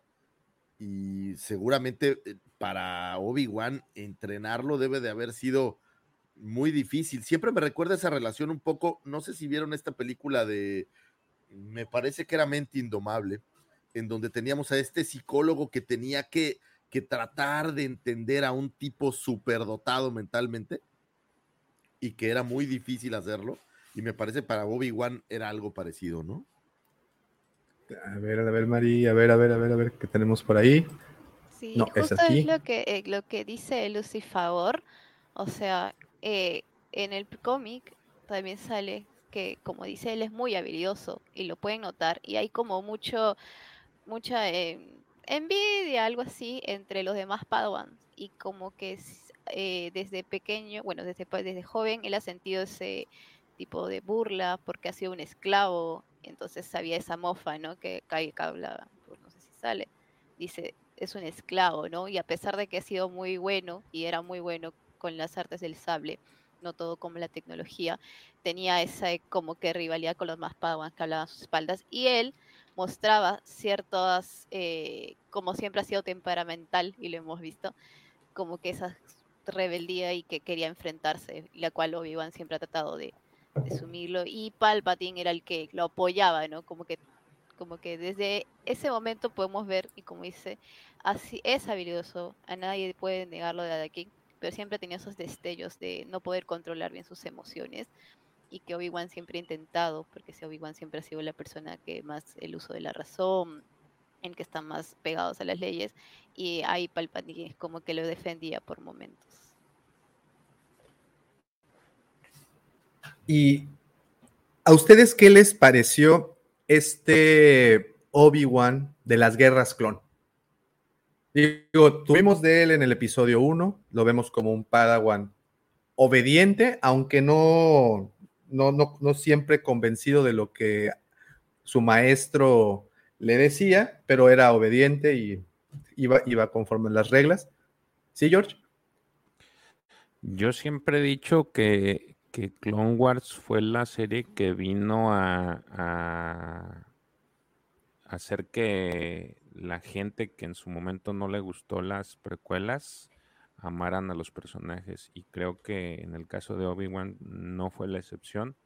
Este, si bien yo no, al menos en, mis, en, en aquel entonces yo no escuché nada en contra de, Obi-Wan, eh, creo que le dieron una profundidad más al personaje y, y se volvió igual o, o, se ganó mucho el cariño de la, de la gente que, que, vio la serie y por eso a raíz de, de, eso creo que la gente se emocionó mucho al, al saber que, que, esta serie venía porque ves a este ves todo el crecimiento que tiene desde el primer capítulo que, que realmente fue una pues como fue una como una película no hasta lo último que vimos en el, en el, ya en el desenlace que, en el que habla Soka con, con Obi-Wan, creo que vimos toda esa transición de, de, cómo fue el maestro, cómo educó a, a, a, Anakin y pues la valía que tenía, tanto como Jedi, eh, como un general, y este, y que pues traspasó, ¿no? Que inclusive te digo, llegó a ser, vimos hasta la esta faceta que, que tuvo de, de, cariño con, con Satín, que este, que pues creo yo todavía ayer se me, se me ocurrió ver el, el segmento y pues te dice, wow. Y, y, y, es lo, yo creo que se ganó mucho el cariño por eso. Fíjate qué pregunta tan interesante. Viendo que poco a poco se han ido, perdón, la hace Johan Honores, un saludote viendo que poco a poco se han ido trayendo cosas de Legends, ¿ustedes creen que se incorporen algunos elementos del libro de Kenobi de John Jackson Miller? Creo que esa va es, para es, ti, George. Tú la traes. Fíjate más. que era lo que estábamos diciendo. El, el libro básicamente, vuelvo a repetir, él trata sobre este conflicto que tiene en, en, pues por todo lo que sucedió. Tiene este sentimiento de culpa con relación a lo que pasó con, con Anakin y, y se, se, culpa prácticamente por, por, este, por no ser lo suficientemente maestro para poder haber ayudado a, Anakin y alejarlo de la, de la oscuridad. Y digamos que su penitencia, aparte de, de, su penitencia o, tarea que le dejó Yoda de cuidar a, a Luke, este, pues es estar alejado de la civilización, pero no puede, no puede estarlo por esta conciencia que tiene o este, este, ¿cómo se le podrá decir? Rectitud que tiene sobre sus creencias y sobre ayudar al prójimo, que termina enfrascado en una lucha que no, que no tenía pues razón, o sea, este, literal, él solo compra víveres en un lugar y de ahí se desprende toda la, situación que, va a vivir en el, en el libro. Y, este, y básicamente digo, los antagonistas son los Tosken. Por eso, por eso hago mucha referencia y ya ves que hace rato me enseñamos la figura de mitos y traían los Gaderfis. Este, a mí ahorita no me desagradaría y no creo que no este, se pueda, más bien, yo creo que se pudiera integrar con la historia, pues porque es parte de, de, este, de, lo que pudo haber sucedido durante su estancia en, en Tatooine, pero es, muy buena, o sea, hasta ahorita me ha gustado mucho y creo que no se vería mal. Dice Super Soldado GG, Obi-Wan fue más un soldado que un Jedi, pero sus habilidades como Jedi ayudaron para soportar su exilio. Pero no sé si estoy eh, completamente de acuerdo con que fue un, más un soldado que un Jedi. Eh, parte de, su rectitud era que llevaba el dogma del, del jedismo, ¿no? Pero también navegaba entre ciertos, digo, tengo muy presente estos capítulos finales de la de Clone Wars, de la séptima temporada, en donde es hasta un poco solapador, o sea, es obvio que él sabe de la relación entre Anakin y Padme y es un poco solapador de esto que me parece que es una actitud no tan no tan Jedi, ¿no? dado el, la complejidad de la relación con, con entre Padme y Anakin. Entonces, que yo creo que navegaba como entre esos dos universos un poco un poco también como Anakin, o sea, sí era eh, rectitud, pero a la vez daba un poco de, soltura para que las cosas fueran pero ¿cómo lo ves mejor posicionado? Como, como, o sea, pero ¿cómo lo ves mejor posicionado? ¿Como un soldado? ¿Como, como el comandante de Guerra Clon o un, o un, Jedi? Sí, llevaba como más el camino, ¿no? Del, del, Jedi. Sí, sí, sí. Tengamos en cuenta que es, digamos, es la época que le tocó vivir, por decirlo de alguna manera, ¿no? Es decir, él este, es enviado como Padawan a, a dirimir junto con qui un, bloqueo al planeta Naboo, un bloqueo comercial, y termina eh, en medio de una guerra, digamos, ¿no? Este, con, su nombramiento como caballero Jedi medio a las apuradas, porque qui quería entrenar a Anakin y dice, bueno, Obi-Wan ya está listo para ser caballero, y bueno, finalmente este, lo terminan nombrando cuando mata Maul, este, y después ah, estallan las guerras clon, y como que no tuvo mucho tiempo para hacer ese, ese Jedi este, por ahí reflexivo que vemos en, en A New Hope. ¿no? Yo creo que el tema del, exilio también, que eso es lo que me gustaría que explorasen en, esta serie, ¿no? El tema del exilio es lo que a él lo lleva a reflexionar. No nos olvidemos que al final de episodio 3, esto no, no se ve muy bien por ahí en la película, está más detallado en la, en la novela o en los cómics pero si Yoda logra comunicarse con Obi-Wan, eh, con Qui-Gon, perdón, y le dice a Obi-Wan que la tarea que él tiene en el exilio es reconectarse con su maestro, ¿no? Es decir, aprender nuevos caminos de la fuerza. Este, y, yo creo que todo eso debería profundizarse ahora, que es lo que vamos a ver en, el exilio de, Obi-Wan. Entonces, tiene mucho de, combatiente, pero yo creo que toda esta... Eh, el personaje ha, evolucionado mucho a lo largo de todas las temporadas de Clone Wars. No es el mismo que vemos este, al inicio como, el que vemos al final, pero tiene mucho de guerrero, porque es lo que le tocó vivir. A ver, es el que mata con un disparo a, a Gribus. ¿no? Entonces, es decir, imposibilitado de usar su sable de luz o de usar la fuerza, toma el blaster que tiene más cerca y le, pega un tiro, ¿no? Es decir, hay que matar a Gribus, hay que matar a Gribus, ¿no? No, no es este, no tiene medias tintas ahí, el objetivo era ese y lo cumple, entonces, eh, pero es justamente las circunstancias, ¿no? En las que, sí, George. Fíjese, ahorita que están ah, hablando de eso, de sobre si es Jedi o más general, eh, en la Alta República hay un personaje que se llama Estelan Guíos, que es el miembro del consejo, y tiene las similitudes, o al menos en el, en el diseño del personaje, tiene mucha similitud a lo que es Obi-Wan. Y como que quisieron impregnar un poco de lo que era este de lo que era o de, este, de esta personalidad de, de, Obi-Wan en, en. Y, y, hay un pasaje en el libro, precisamente en el, en el, en el libro que decía Johan, en el que él también se, este, se cuestiona si, si, su vida, si su vida dependía de la orden o no dependía de la orden para poder como que tomar decisiones. Y es, digamos que es otra cosa contraria de lo que tiene este personaje de Stellan que al final, eh, en el ocaso de su vida, se da cuenta de que pues sin la, sin la orden no era nada. Y este conflicto pues se, se aseme, asemeja mucho a lo que le sucede en el exilio a Kenobi. Entonces yo creo que sí, era más como Jedi que, que, un, que un general, ¿no? Ahora, hay por ahí una situación en donde él reafirma lo Jedi, que es, hablamos hace ratito, comentaron de Satín, fue su primer trabajo de a de veras como Padawan y se enamora y bla, bla, bla. Pero hay por ahí en estos libros de From a Certain Point of View, hay una historia en donde él se enamora de una, eh, de una Jedi, de otra, de otra Jedi, y al final decide dejarla por se, la se orden. llama Siritachi. Exacto, entonces decide, pero él decide la orden, o sea, él dice, no, yo soy un Jedi, esto no, no, no, no puede ser, y bueno, pues ahí no, no sucede nada más, pero el punto es que si era, pues trataba de seguir, aunque tenía estas, estas desviaciones mm, como solapadoras, al final era un, un buen seguidor de la orden y de los designios, creo yo.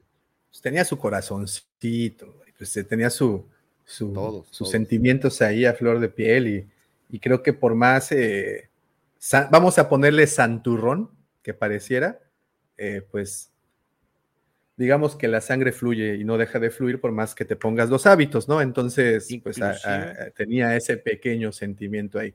Ahora, algo interesante, ¿qué onda, George? Inclusive, no sé, este, aquí corríjanme, según yo hay una escena eliminada en donde al final de la, de la, de la venganza de los hits, ya ven que llega con Padme. Entonces hay una escena en la que, según yo, le, le- le- él le dice, los, los hijos que tiene son de Anakin, ¿verdad? Y como que no le contesta. No, no sé si es, si es parte, de- según yo, sí es escena eliminada, este, pero creo que eso va de la mano con lo que está complemen- para complementar lo que decía Lucifagor. güey. Sí, pues sí, mira, como dice Mandalore, desviaciones, pues claro, dejó un hijo en cada puerto espacial. ¿Cómo ves, Mary Jade, que dicen que tienes voz de, de Teen Titan, de Raven? Ah, ¿en serio? ¡Qué genial! A mí me encantan los Teen Titans. De verdad que sí. Muy Aunque no bien. sé, sé Ese, más. el póster parece... ¿Qué dice? El póster parece un eh, perdido de, por más palomas.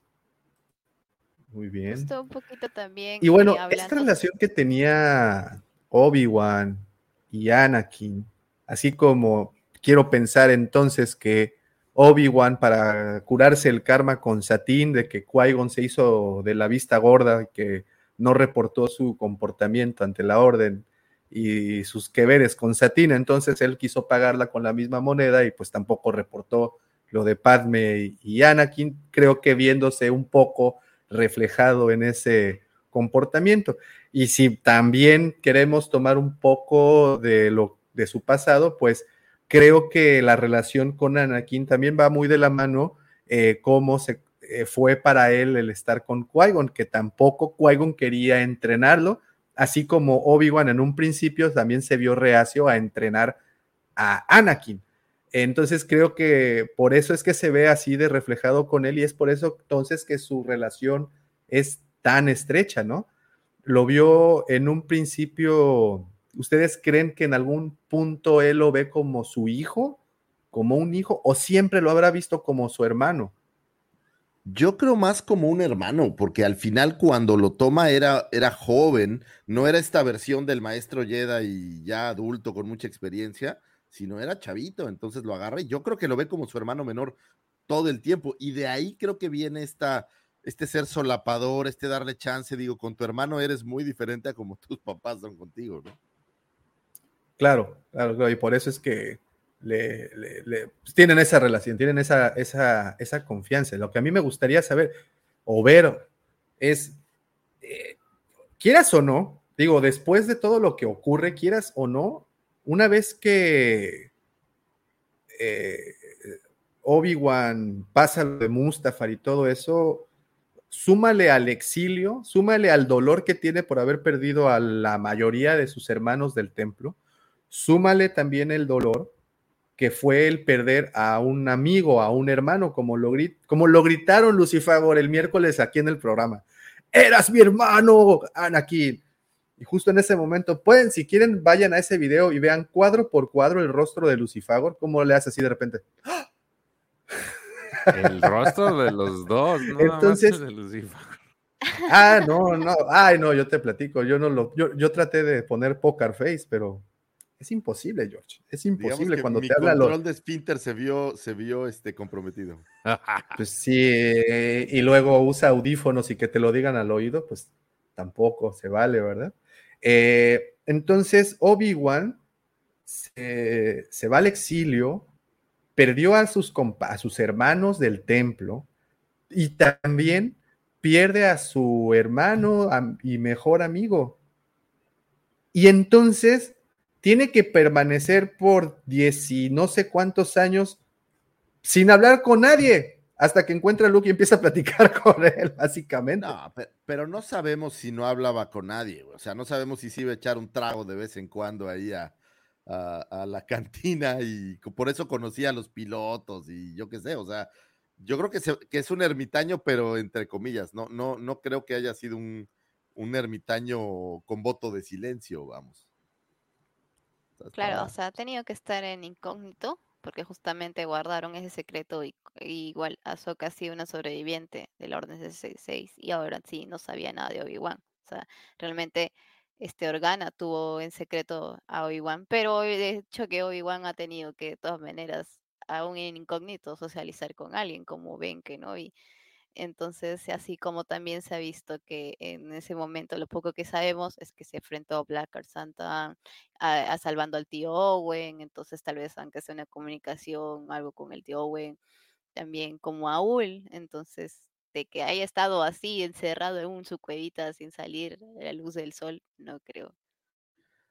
Sí, yo tampoco, me- yo tampoco me la compro que haya estado encerrado. Y quién sabe, a lo mejor tuvo un amor perdido por ahí, a lo mejor conoció a Ula la Twi'lek, yo no sé, ¿no? A lo mejor ahí tuvo, tuvo algún, este, algún tema perdido. Ahora, hay mucha Ah. historia, creo yo, de esos años, pues que no sabemos. Y la ventaja que tiene esta serie es justamente eso, que no sabes con quién socializaba, si es que socializaba, no sabes si a lo mejor de verdad se hizo eh, amigo después de los Tosken al estilo de Boba o super enemigo. O sea, él, él, toda esa parte creo que está perdida y creo que esta serie va a tratar de traer algo de eso y creo que va a valer, valer la pena explorar todo ese tiempo a ver qué nos presentan, ¿no? Yo Bueno, espero ah, eh, que- tan así como no haber nada, pues eh, visualmente sí no hay nada, que es lo importante, ¿no? Es la, es la, la ventaja que tiene esta serie de que pues no hay nada explorado, al menos visualmente, a través de, medios audiovisuales. Entonces tienes esa flexibilidad o es maleable la historia para poder este, trabajar algo con ella, porque ahora a nivel escrito, pues sí hay, es- está esa novela de Legends de Kenobi, están los cómics que este, de los diarios que pudieran servir como para un punto de referencia para, para, para narrar esta historia visual de, de lo que de lo que vivió Obi-Wan durante esos años que estuvo en el, en el exilio en, en Tatooine. Entonces, lo, lo interesante es ver qué tanto de eso lo pueden, lo pueden adaptar, porque este, hay historias muy buenas. De hecho, yo, esa, esa que comentaron de en el que pelea contra Santo, este, pues me, me- gusta mucho. Y ahorita el libro, pues también, ¿no? Entonces yo creo que, creo, creo que la- lo, lo importante es ver qué tanto de eso adaptan, siempre con la idea de que no van a, no van a poder aglomerar todas esas historias, pero a lo mejor de todo eso pueden sacar una historia agradable y, y que sea este que ayude mucho a- a quienes les quieren saber más del personaje, ¿no? Oye, Mari, que a mí me interesa mucho saber lo que esperas tú de la serie. ¿Qué, crees que va a ocurrir en, esta serie? ¿Cómo vamos a ver a Obi-Wan aquí? ¿Con qué humor vamos a ver al Obi-Wan? Ay, que me lo pongan humor. Eh, ojalá no me lo, no me lo pongan tan cómico. Pero eh, sí me gustaría ver muchos esos años de reflexión, ¿no? De, porque si bien todos sabemos, Obi-Wan es el Jedi que o sea, er- encarna todo lo que es la ideología Jedi, ¿no? Es como que, y muchas cosas como buenas o malas, y lo hemos visto en Clone Wars, ha tenido los, el- todos los que son los Jedi. Entonces realmente me gustaría ver cómo es que él reflexiona, si realmente haber seguido todas las prácticas, el código, eh, ha llevado que sea algo bueno o no. Eh, eh, cómo es todo esto que vaya a recordar, por algo nos han mostrado a Ahsoka, eh, esta relación que han tenido los tres, tanto Anakin, Ahsoka y él, ¿no? Cómo esto le ha afectado, cómo, cómo le puede servir. Eh, me gustaría saber también un poco más de si realmente su misión era cuidar y evitar que Darth Vader coja a Luke, ¿no? Y sepa la existencia de Luke. Entonces realmente me gustaría ver si más de una ocasión ha, tenido que salvar a Luke o el tío Owen, como se ha visto. Como dice George, dudo que nos presenten muchas, son seis episodios, dudo que nos presenten, por ejemplo, la pelea con Cla- Val- Black Town. por algo creo que nos lo sacaron en el libro Boba Fett ya con el tajo, como que ya sabiendo que hubo, dudo que nos presenten eso pero sí sería interesante que sea una historia concisa en la cual tenga retrocesos del pasado las Clone Wars si realmente hizo bien. Eh, como vemos, Anakin ha sido una persona, eh, un Jedi muy temperamental, Obi-Wan más calmado y Ahsoka ha sido como el equilibrio de ellos tres. Entonces lo que yo espero, lo que más más espero es eh, esta transición del personaje con las aventuras de eh, pues rescatar o mejor dicho cuidar al elegido y tener al Obi-Wan que tenemos en la Nueva Esperanza. Oye, Lucy Favor, esta pregunta necesito hacértela. No hay mejor persona quien me la pueda responder. ¿Te gustaría a ver un drama? Yoda, sí. Va- sí, va a Sí, sí, salir vas a- Baby Yoda. No, ya no, está aprisionado, está aprisionado. Pero quién sabe si él también lo estaba cuidando. Digo, ¿Puede salir? se las gastan. Él, Ah, él porque estaba en Tatooine. pues sí, estaban ahí todos Ay, cerquita. O sea, en teoría, bueno, eh, eh, per- perdón, yo- la, la pregunta original era, eh, per- la pregunta original era si era un drama, pero mejor, me, me interesó más es- ese tema. En este momento tenemos disponible, sí, sí, no, pues es que, híjole, te, eh, te conocen aquí en la colonia como el ponchaglobos, entonces pues, necesito saber ciertas cosas. Dos, dos teorías. No estoy seguro de qué va a tratar. Me queda claro que vamos a ver un poco más de lo que pasa en ese desierto. Yo creo que el tema de los inquisidores y de Vader va a ser pequeños toques, si no una remembranza, va a ser algún momento. No siento que vaya a ser toral. Ah, digo, a lo mejor me equivoco.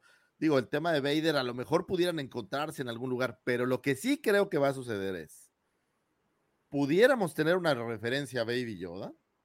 No sé por qué no podría haber alguna referencia, algún dato, tal vez hasta una aparición así uh, fantasma para que todos digan, nos dieron a Baby Yoda, qué buen programa, que sería bas- bastante lamentable si me lo preguntan. Dos, yo creo que pudiéramos ver a Soka como este pegamento que está en todas, o sea, Mandaloriano ya lo tienes, ya lo tienes en, en Boba, va a tener su serie, o sea, ella va por tres, aunque Mando también lleva dos, pero quién sabe si Mando no creo que aparezca en, en Ahsoka, bueno, quién sabe, pero creo que sí podríamos tener a una Ahsoka haciendo algún pequeño, digo, me queda claro que no han anunciado si sale o no, pero, pero algún pequeño, pequeño toque, alguna cosa curiosa. Y yo creo que va a ser eh, más drama que aventura, sí, me, me parece. Digo, luego con Disney tenemos sorpresas, pero me parece que va a ser algo así. Y sí, creo que le van a imprimir la parte cómica.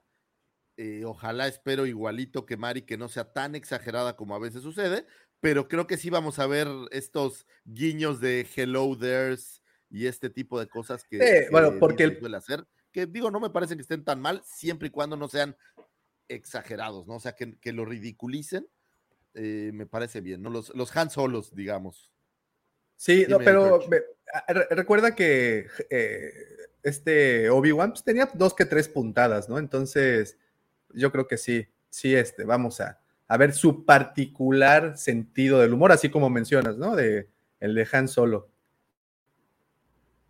De hecho, ¿sabes qué? Yo creo que en mi, en mi, en mi imaginación, creo que el primer capítulo te van a traer la orden 66. Con eso va a arrancar.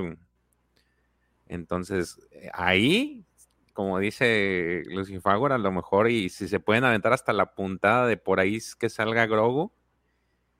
Y este, para, para pegar, hacer esta, esta, este- tirar Es esa no- conexión, digo. Yo no, no tendría por qué salir la Grogu en la Orden 66, No, no, ya no, o que sea- Obi-Wan la, la- la vivió en una manera bastante interesante la Orden 66, Ey, ¿no? No, pero te digo, o sea, si quisieran, lo pueden agregar y tirarla, tirar el, digo que no, no estaría chido, como dice Lucifer, a mí también particularmente no me gustaría, pero de que pueden, pueden, porque yo digo que así va a empezar esta, esta historia, ¿no? O sea, vimos, por ejemplo, en la, en la séptima temporada de Clone Wars, cómo inició con esta reconstrucción eh, del momento en el que rescatan a, Palpatine en forma animada.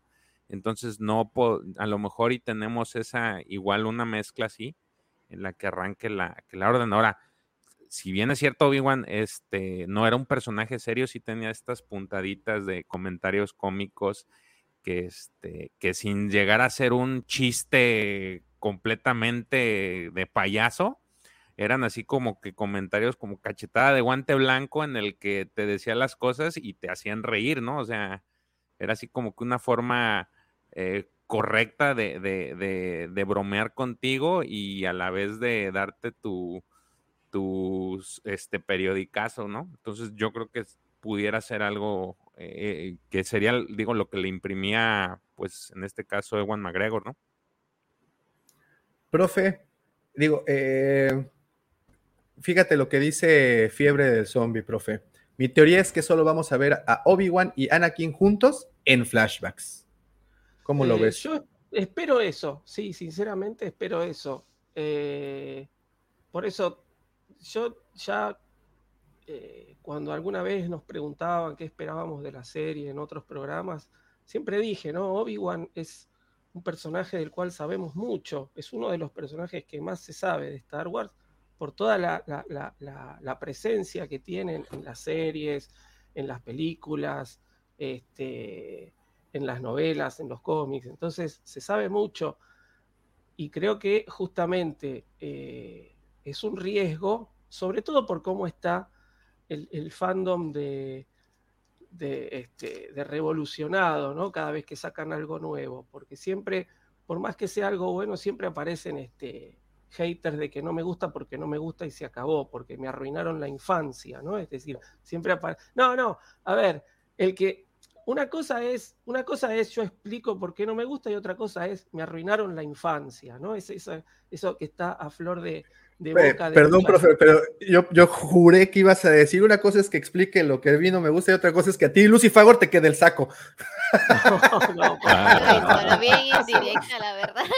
Este, no, no, no, no. wow. Eh, Ya párele, el- profesor. El, el profe es Obi-Wan Kenobi, ¿eh? Ah, o sea, A ver, Aguante. Justo no, estaba no, diciendo que eso. Todos fundamentamos, es decir, cuando nos gusta algo y cuando no nos gusta algo, lo dejamos bien explicado, ¿sí? Es decir, no es no me gusta porque sí.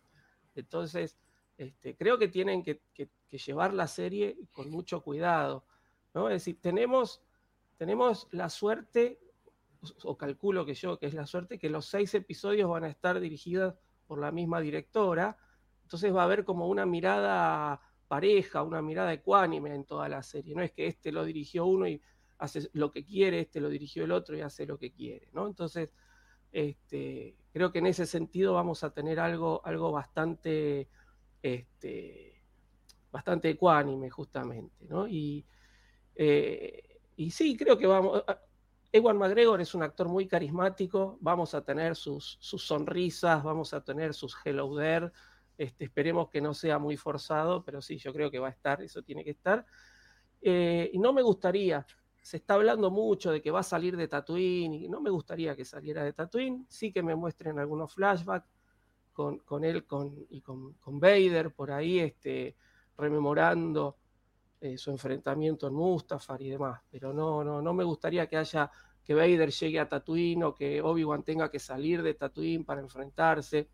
No me gustaría. Sí estamos en medio de la Orden 66, así que es probable que tengamos este, atisbos de los inquisidores y demás buscando tal vez a Obi-Wan por diversos lugares de la galaxia. Pero no, no me gustaría que hubiera un enfrentamiento directo en Tatooine, porque sería este, como pisotear ya la trilogía original. Y creo que están las cosas que las están haciendo, las están haciendo con bastante respeto por todo el material. Así que este, vamos a ver qué, nos entregan, pero creo que va a ser un producto bastante cuidado en ese sentido. Me gustaría muchísimo ver la cara de Lucifer cuando empiece la escena, que esta sea la escena que tenemos en pantalla y que de repente así la primera escena sea un close-up a la cámara de a la cara, perdón, de Ivan, Iwan McGregor y diga hello there. Sería, sería algo, algo que yo pagaría por verlo. Pagaría por verlo. ahorita que dijo George, yo creo que va a empezar con la Orden 66 y en ese momento en que somehow Obi-Wan ayuda a rescatar a Grogu. Y entonces eh, están esos Barris, la que se la lleva, es Barry. Pero se le entrega a Obi-Wan algo así. Me gusta esta teoría de que Barry se lo lleva. Barry se, se digamos que se, se vuelve buena nuevamente, quiere probar pero es Obi-Wan quien le dice, lleva a este pequeñín que es la semilla del futuro de la orden. Y ya tienes a tu baby Yoda. Me gusta ese, ese plan. Oye, oye, perdón. Sí, dale, dale, dale, Ah, no, no, era una, una, pregunta para Mari. Mari, ¿te gustaría ver de regreso a Temuara Morrison, esta vez encarnando a Cody? Sería porque ha preguntado mucho. Como, como un flashback de, de Obi-Wan. Es que si vamos a hablar de la relación y si él va a tener este como exilio y reflexión, que piensa en su vida pasada, piensa en Anakin, tal vez también en Ahsoka, ¿por qué no en Cody? Se ha sido también como una de las personas que más fuertes has perdido. No sé si a Temura, bueno, tendría obviamente que ser Temura. No voy a negar que Temura es muy lindo, todo el mundo lo queremos, este actor, pero eh, tampoco que sepa muy bien la actuación. Pero sí, sí, ¿por qué no? O sea, creo que, que, y como dice también, a ver, un poquito cambiando el tema, este, para decir, tampoco no es que me agrade mucho la idea de que salga el Baby Yoda, eh, pero sería como darle una explicación por la cual fue tan importante rescatar del Orden 66 pero queramos o no, el Baby Yoda jala el market. Y Disney no va a soltar a su bolita de oro que le está jalando para los muñecos, para todo, todo. Entonces, no me sorprendería. No, yo no, yo no creo. Yo, yo creo que por respeto a la serie no lo van a hacer. Ojalá. ¿Hay cuál respeto, Davomático? Ah. Güey, es que, a ver, obviamente, bien lo dijo el profesor. Mira, yo lo sé, pero bien lo dijo el profesor. Yo, bien lo dijo el profesor. De Obi-Wan se sabe mucho, incluso más que de Boba Fett. Entonces, yo creo que. Yo creo que no, no, no, no. Yo, no veo a Grogu ahí metido. Yo, yo sí creo que. La reacción, van a llorar cuando vean, es que volví a ver a Obi-Wan y me dieron, este capítulo vale 10, vale Pero aquí sí. Oye, todo o sea, sí pudiera entrar. Este vale 10. A ver, yo, o sea, sí, por temporalidad, sí pudiera entrar, por tiempo sí pudiera entrar, pero yo creo que en ese justo momento tenemos cosas más interesantes que ver con Obi-Wan que lo que estaba pasando en el templo. Yo creo que Obi-Wan, en su particular punto de vista de la Orden 66, casi lo mata su mejor amigo o su compañero en armas, que era Cody, güey. Y tiene que irse en friega loca a Mustafar porque está por pasar algo que no quiere. Yo creo que tenemos suficiente carnita en esa parte de la historia que mostrando a Grogu, güey. No creo que lo traigan, o sea, no porque odia a Grogu. Total y absolutamente amo a Grogu. De acuerdo contigo, pero no, güey. Pero Disney piensa diferente. Ese es mi problema. Pero bueno, yo te voy a dar un pronóstico ahorita. Ahí te va el pronóstico. El primer capítulo de la serie, George, 9.5. El profesor le va a dar un 8. Davomático le va a dar un 9. punto casi 10. Mari todavía no te he escuchado reseñar, pero yo calculo un 8. Y Lucifagor 2.5. Y Lucifagor un. No, vamos a un 5 puntos. 5 puntos. Ahí te lo dejo de tarea para. Apunta. O sea, el primer episodio, el primer episodio de, de, del, del, programa se va a llamar Hello There, nada más así para Hello que there. te, sí, para, el para regreso que te del. Hello There. Eh, El regreso del sí, Hello There. así se va, va a llevar. Pero sí, yo estoy convencido. Ojalá, y de verdad, ojalá no aparezca Grogu, porque sería partirle el alma a esta, a esta serie Mira. que creo que puede ser muy buena. Tienes un Digo, no, personaje. Por eso yo les digo que es- Obi-Wan. Que creo que no necesita. Por eso yo digo que se están aventando un tiro nada. feo. Es que es precisamente por eso. No, no, si nos así. No, pero de hecho pensamos igual. De hecho, sí pensamos igual. El que piensa diferente es Disney. yo sí no creo que aparezca, porque, mira, no es lo mismo con el libro de Boba Fett. El peso actoral de Temuara Morrison no es el mismo que tiene Iwan McGregor. Y por esa sencilla razón, yo creo que no le pueden robar foco de sí o sí manera a Iwan, a, a- Ewan McGregor, güey. No va a aparecer Grogu, ya. Y si aparece, me rasuro, ya. Apúntenlo, apúntenlo. No, ya está grabado, ya. no, es grabado. que en realidad está el grabado, güey. el, el peso de traer a Ewan y Ewan, perdón, y a Hayden es grandísimo. O sea, yo solamente los voy a ver en pantalla y ya estoy llorando sin que digan una sola palabra.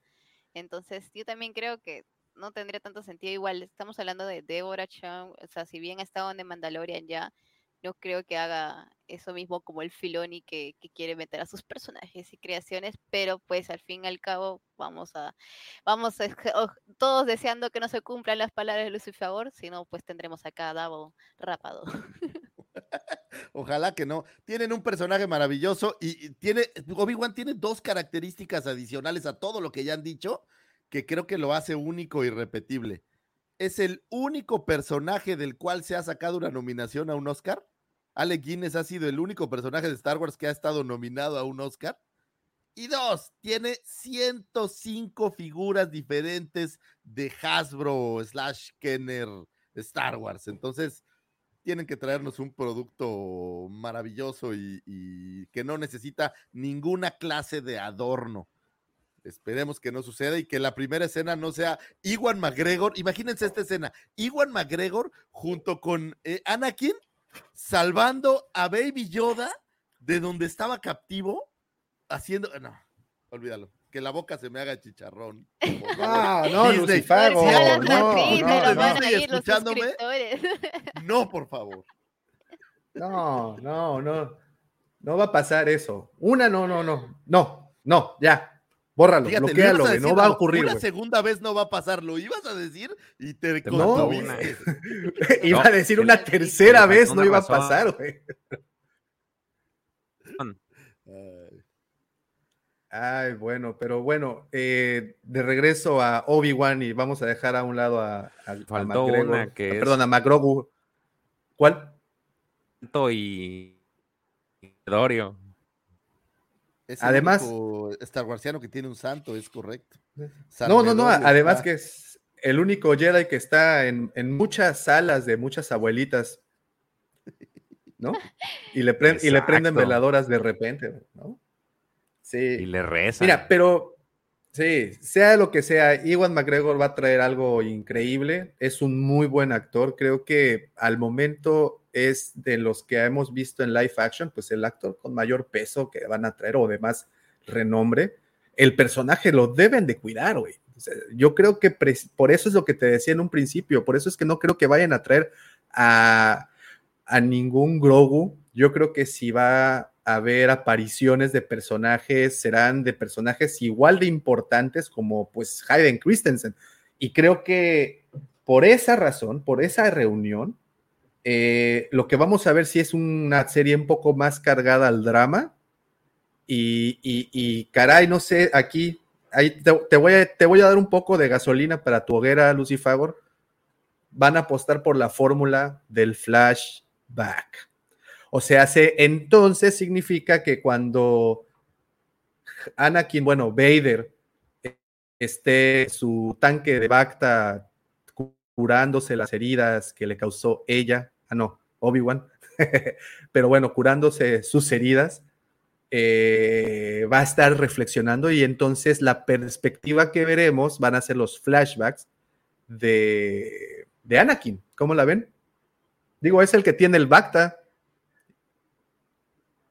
¿Sabes qué flashback? Yo creo que va a haber este momento en que separan a los gemelos, o lo que llaman la separación de los gemelos, en donde están haciendo y se lo lleva. O sea, yo creo que va a recordar un poco cómo llegó a Tatooine y de ahí pues ver qué, qué aventuras puede tener. A lo mejor nos platican cómo conoce a... eh, olvidé el nombre del piloto este que le referencia a, a Chewbacca. ¿Bouchek? Bouchek. Sí, ¿no? A lo mejor ahí conoce algún piloto, ya te digo, alguna Al, Twi'lek. al- sé, al cap- al capitán Patillas, ¿no? Sí, Capitán alguna Patillas, Tal vez el doctor Evasan le ofreció hacerse un cambio de rostro, yo qué sé. ¿no? Oye, oye, a ver, y bueno, ya es como que echando a volar un poquito la imaginación por estos últimos cinco minutos. Vamos a ver entonces, ¿cómo estás? Mira, aquí anda ra- rapidísimo saludando al buen Rob de Geek Collectors. Un saludo, hermano, también anda por acá. El buen Rafita de Plastiadictos, un abrazo. Mira, y también se une nuestro querido Oscar de Sand Trooper Diary, pura celebridad. Hoy en la mañana se reunió para, para hablar de Star Wars. También saludos a alguien, alguien llegó y no lo. Aquí, Apocalíptica, Painkiller, también teníamos un ratito sin, sin verte por acá. Bueno, eh, vamos a echar a volar un poquito la imaginación durante estos cinco minutos. Entonces vamos a imaginar, si bien Obi-Wan estaba en el exilio, no lo ven ninguno de los aquí presentes, completamente viviendo como un ermitaño, lo ven como a este señor que vive a las afueras de un pueblo. Pregunta, y es pregunta seria, ¿le habrá gustado el chupirul? ¿Le habrá gustado irse por unos bochcas? No, spochcas. No lo vi detenerse mucho en la cantina. O sea, yo lo vi interactuar en la cantina. O sea, no se veía nervioso, yo lo vi interactuando así como. O sea, yo creo ¿Era que- mala copa? Yo ¿Habrá sido mala la copa? Yo creo que sí. Digo, por- eh, digo, habrá sido mala copa porque a la primera le saca el sable a un cabrón y le corta el brazo. Sí, güey, no. Era un poco agresivo. Eh, Ahora, eso no es curioso cómo eh, esa escena se pudo haber resuelto de otras, pensando en Obi-Wan, de otras 589 formas diferentes menos. Eh, Yo nada más te recuerdo que tenía, tenía control mental. El güey pudo haberle dicho, "A- a- hazte para allá, güey. Pero a la primera de cambio, le saca el sable, le corta el brazo. El cabrón llevaba un trago. No, Oye, es que no habla, en control mental no hablaba Aqualish, güey. Entonces, no, no jaló. ¿Te imaginas a este Obi-Wan sentado en la esquina, en el rincón de un bar, con su copa, y de repente pasa una Twi'lek? Digo, podrá haber... E- Este es mi punto, güey. No hay nadie que lo viera. Estaba en Tatooine, güey, y lo, hasta el momento lo que pasa en Tatooine se queda en Tatooine, güey. Y Tatooine aparentemente es donde pasa todo lo malo de la galaxia. Entonces, lo que yo quiero preguntarte es que si está recluido allá en el canoas de la galaxia, güey, nadie lo ve, ¿estás de acuerdo? No hay nadie que lo juzgue. Literalmente, años luz de distancia sin alguien que lo pueda juzgar. ¿De verdad me estás diciendo que entonces Obi-Wan no echó una canita al aire? ¿Una? No, varias, güey. Si dicen que Sai Noodles era algo, algo más que solo cantante. Entonces. Exacto, mi Gabriel, mi Gabo. Exacto. Pudo haber conocido a la mamá de Madame Garza, güey. O sea, no a Madame Garza, ¿no? Porque pues ya había pasado algo de tiempo, pero ahí tuvieron algo. ¿Te imaginas a este Obi-Wan? que la primera imagen que nos den de Obi-Wan sea en una cantina así y alzando la cara, ¿no? O sea, igual pero en espérate, pero te- hace mucha sed, o sea, eh, Estoy muy solo. Las noches son muy frías en Tatooine. O sea, hay como muchas cosas que pueden pasar, pero aparte, a ver, le, le- le- le añado esto a tu imagen, Mari. Entonces tienes esta primera imagen de Obi-Wan sentado en el rincón de un bar y entonces pasa la mesera, una Twi'lek, eh, muy guapa porque pues son Twi'leks, así son las Twi'leks, y entonces eh, Obi-Wan de repente decide, no sé, impresionarla con un truquito de magia. La magia llama la atención, ¿estás de acuerdo? La magia en los bares llama la atención, mira cómo te levito. ¿Qué truco de magia utilizaría Obi-Wan? Porque aparte, pues eran conocidos como hechiceros. Eso significa que Obi-Wan no puso la palabra en así, no puso a los Jedi así como muy en alto, güey. La gente que Oye. sabía de los Jedi los sabía como magos, hechiceros, güey. Le dijo, No lo, digamos que no fue su mejor embajador entonces. ¿No? Sí, este, yo creo que yo creo que tenía mucho tiempo libre, eso no cabe ni la menor duda, y en algo tenía que ocupar su tiempo libre, o sea, sí, no O sea, dudo que güey, a las está- 8 de la mañana, pero a mí se me hace que era un, Güey, un- Tiene un viejo fascinador. 57 años, tiene 57 años supuestamente cuando lo conocemos en A New Hope, ¿no? O algo por el estilo. Y entonces vemos que ya nos han dicho hasta el cansancio que en Tatooine envejeces al doble porque tienes dos soles que te están completamente. Pero Obi-Wan envejeció al triple, güey. Oye, ¿y qué tal Eso que significa que vivió mucho tío tiempo de noche. ¿Qué tal que le hablaba al tío Owen y le decía, brother, vamos a echar unos tragos a las canoas porque se va a poner aquí sabroso? Claro, y por eso después el de tío haberlo Owen salvado. No, y por eso el tío Owen creía que era una mala influencia. Dice, no, este güey es pedísimo. ¿Cómo te vas a ir con él? Ya, resuelto. Ahí está. Eso es lo que va a ocurrir. Ya, ¿para qué vamos a ver esta historia de un borracho? Eso es lo que vamos a ver, señores. La historia de un borracho agresivo, güey. ¿Eh? Vengan a conocer la historia de un borracho agresivo las becas Obi-Wan. ¿Le van a decir el patriarca de Tatooine, acaso? ¿Será que Obi-Wan quiso experimentar qué es lo que pasaría si juntas una Twi'lek con un humano? Porque ya había un clon que lo había hecho antes y se pudo. ¿Te acuerdas del pequeño niño Tosken? Ah, que decían, ¿no? Pero. Pero supuestamente también leí que los Toscan biológicamente no son compatibles con los humanos, pero no sé. Ah, Mira, si Mira, Simon aquí propone- con un hot, digo, creo cualquier cosa. Aquí pone Ga- Gabo, The Book of las resacas de Obi-Wan. Las becas de Obi-Wan, dice el profe. No, pero No, pues, sí, es que sí. es súper simpático. Pregunta-. Ay. Eh, eh, esa es la otra, ¿no? No era, no era, no era feo. No, O sea, y imagínate no, que no se era te feo. acerca y te dice, hello da. No, de hecho, Sebastián. Obi-Wan está Y considerado como que era un galán y tenía por ahí varios, Sabe- pegue. Y, y dicen que sabe mover el sable, ¿no? Pues lo vemos cómo le hace, ¿no? Entonces. ah, Yo hubiera caído, la verdad. Vaya. hello there. Es un par de, güey. Y si, y si no lo creen, hay un video en donde en el minuto 30 con 48 segundos, el señor Lucifagor cae ante las palabras de Obi-Wan. Entonces, sí, ese poder hipnótico lo tendría so- sobre, sobre uno. Es mucho desperdicio para que Obi-Wan ande recluido en una cueva, ¿no? Debe salir a pasearse, ¿no? A presumirse, a contar historias, no sé. Vamos a ver, ¿qué historia vamos a ver? Mira, hasta la, dice Plastic, hasta la pelimoto no, no se salva. ¿Cómo ven? ¿Cómo la ven?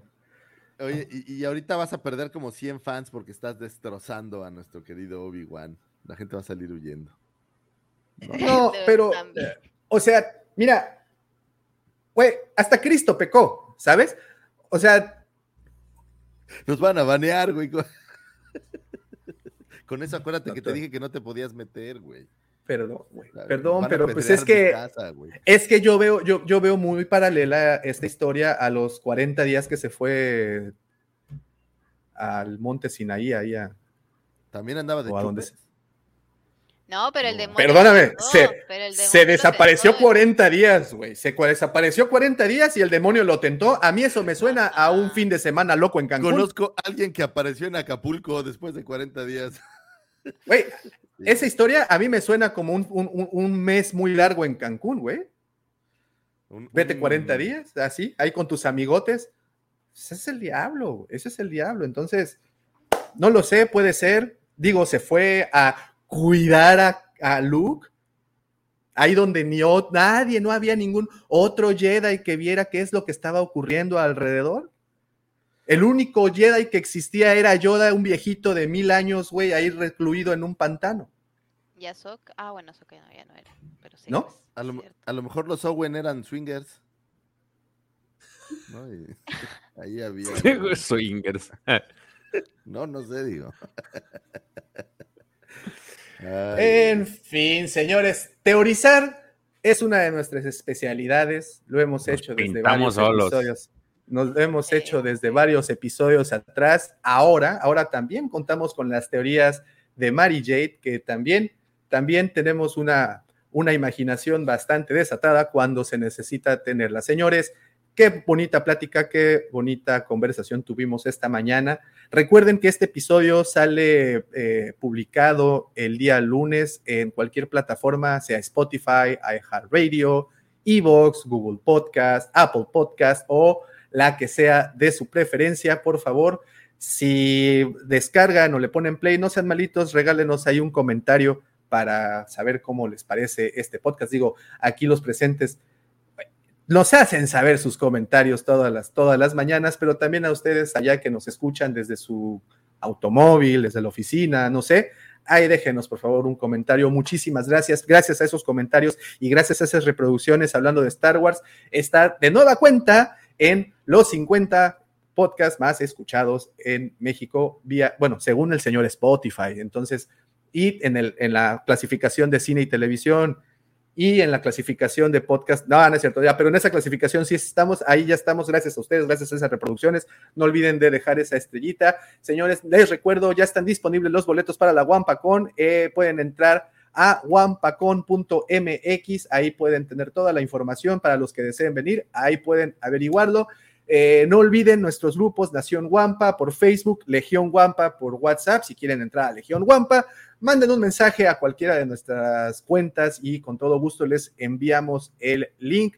Señores, muchísimas gracias por estar aquí, a los que estuvieron conectados desde temprano, a todos los que descargaron el episodio. Gracias, pero absolutamente nada de esto hubiera sido posible sin la colaboración de mis queridos amigos, el profesor, mi querido George, Mary Jade, muchas gracias y bienvenida de nueva cuenta.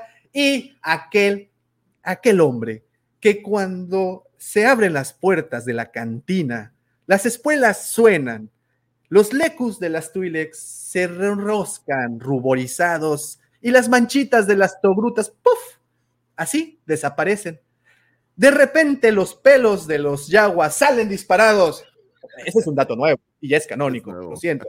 Cuando escuchan su voz, así es, el segundo sol de Tatooine, el chepe chepe de Mos Eisley. Le decían el chino de Mos Espa. Él es arroba Lucifago.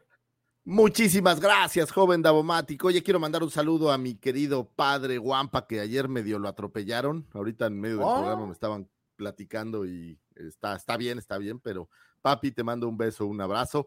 Un beso a mi mujer, mi amor, te amo, te mando besitos. Y señores, gracias, mi querida Mary Jade, gracias por acompañarnos en este show para enriquecer este programa. Mi querido George, mi querido profe, a los compañeros que perdimos por ahí un rato, al buen Checo y al buen Pepe Mendoza, les mandamos un abrazo. Este programa es gracias a ustedes que nos escuchan del otro lado. Gracias por levantarse temprano, por escuchar nuestros comentarios, por comentar nuestros comentarios, por darnos apes cuando lo merecemos. Gracias, profesor, por un programa más abucheteando mi cachete. Yo sé que a veces lo merezco y me lo gano. Muchísimas gracias a los que nos escuchen el lunes cuando lancemos el podcast y a todos los que están ahí en la Star, Star Wars Sosfera y a todos esos creadores de contenido les agradezco de todo corazón.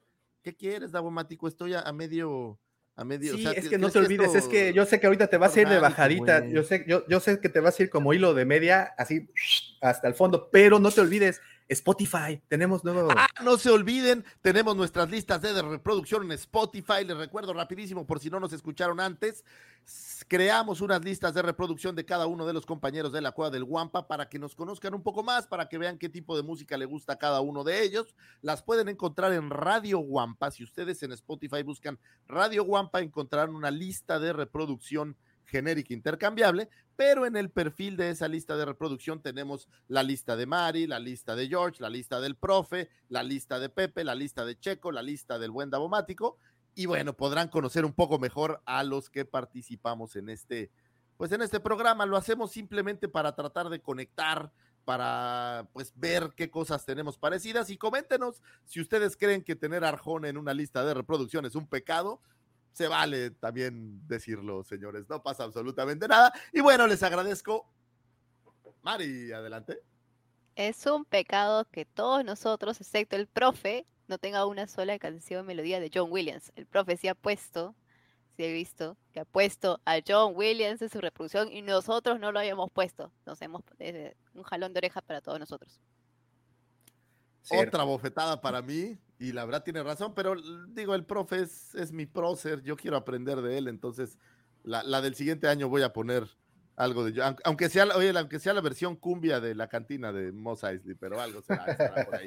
Señores, este programa no podría ser posible, no podría llegar hasta sus closets, sus baños, sus escritores godines o donde sea que nos escuchen sin la mente siniestra, ya popularizado, siempre invitado, nunca igualado, sin del amor, Mandaloriano del corazón, Justin Bieber de la 139, Chayán de la Riviera Maya, aquel por quien doblaron las campanas de Carlos, el imitador yucateco de ¿De quién era? De Dulce, una disculpa, Dulce, Dulce. un lapsus. Y bueno, que recientemente abriera su expendio de bebidas espirituosas llamado las Canoas Bar. Te felicitamos por ese gran achievement. A ti y a Doña Carmen, como siempre, todos mis cariños y mis respetos y amores.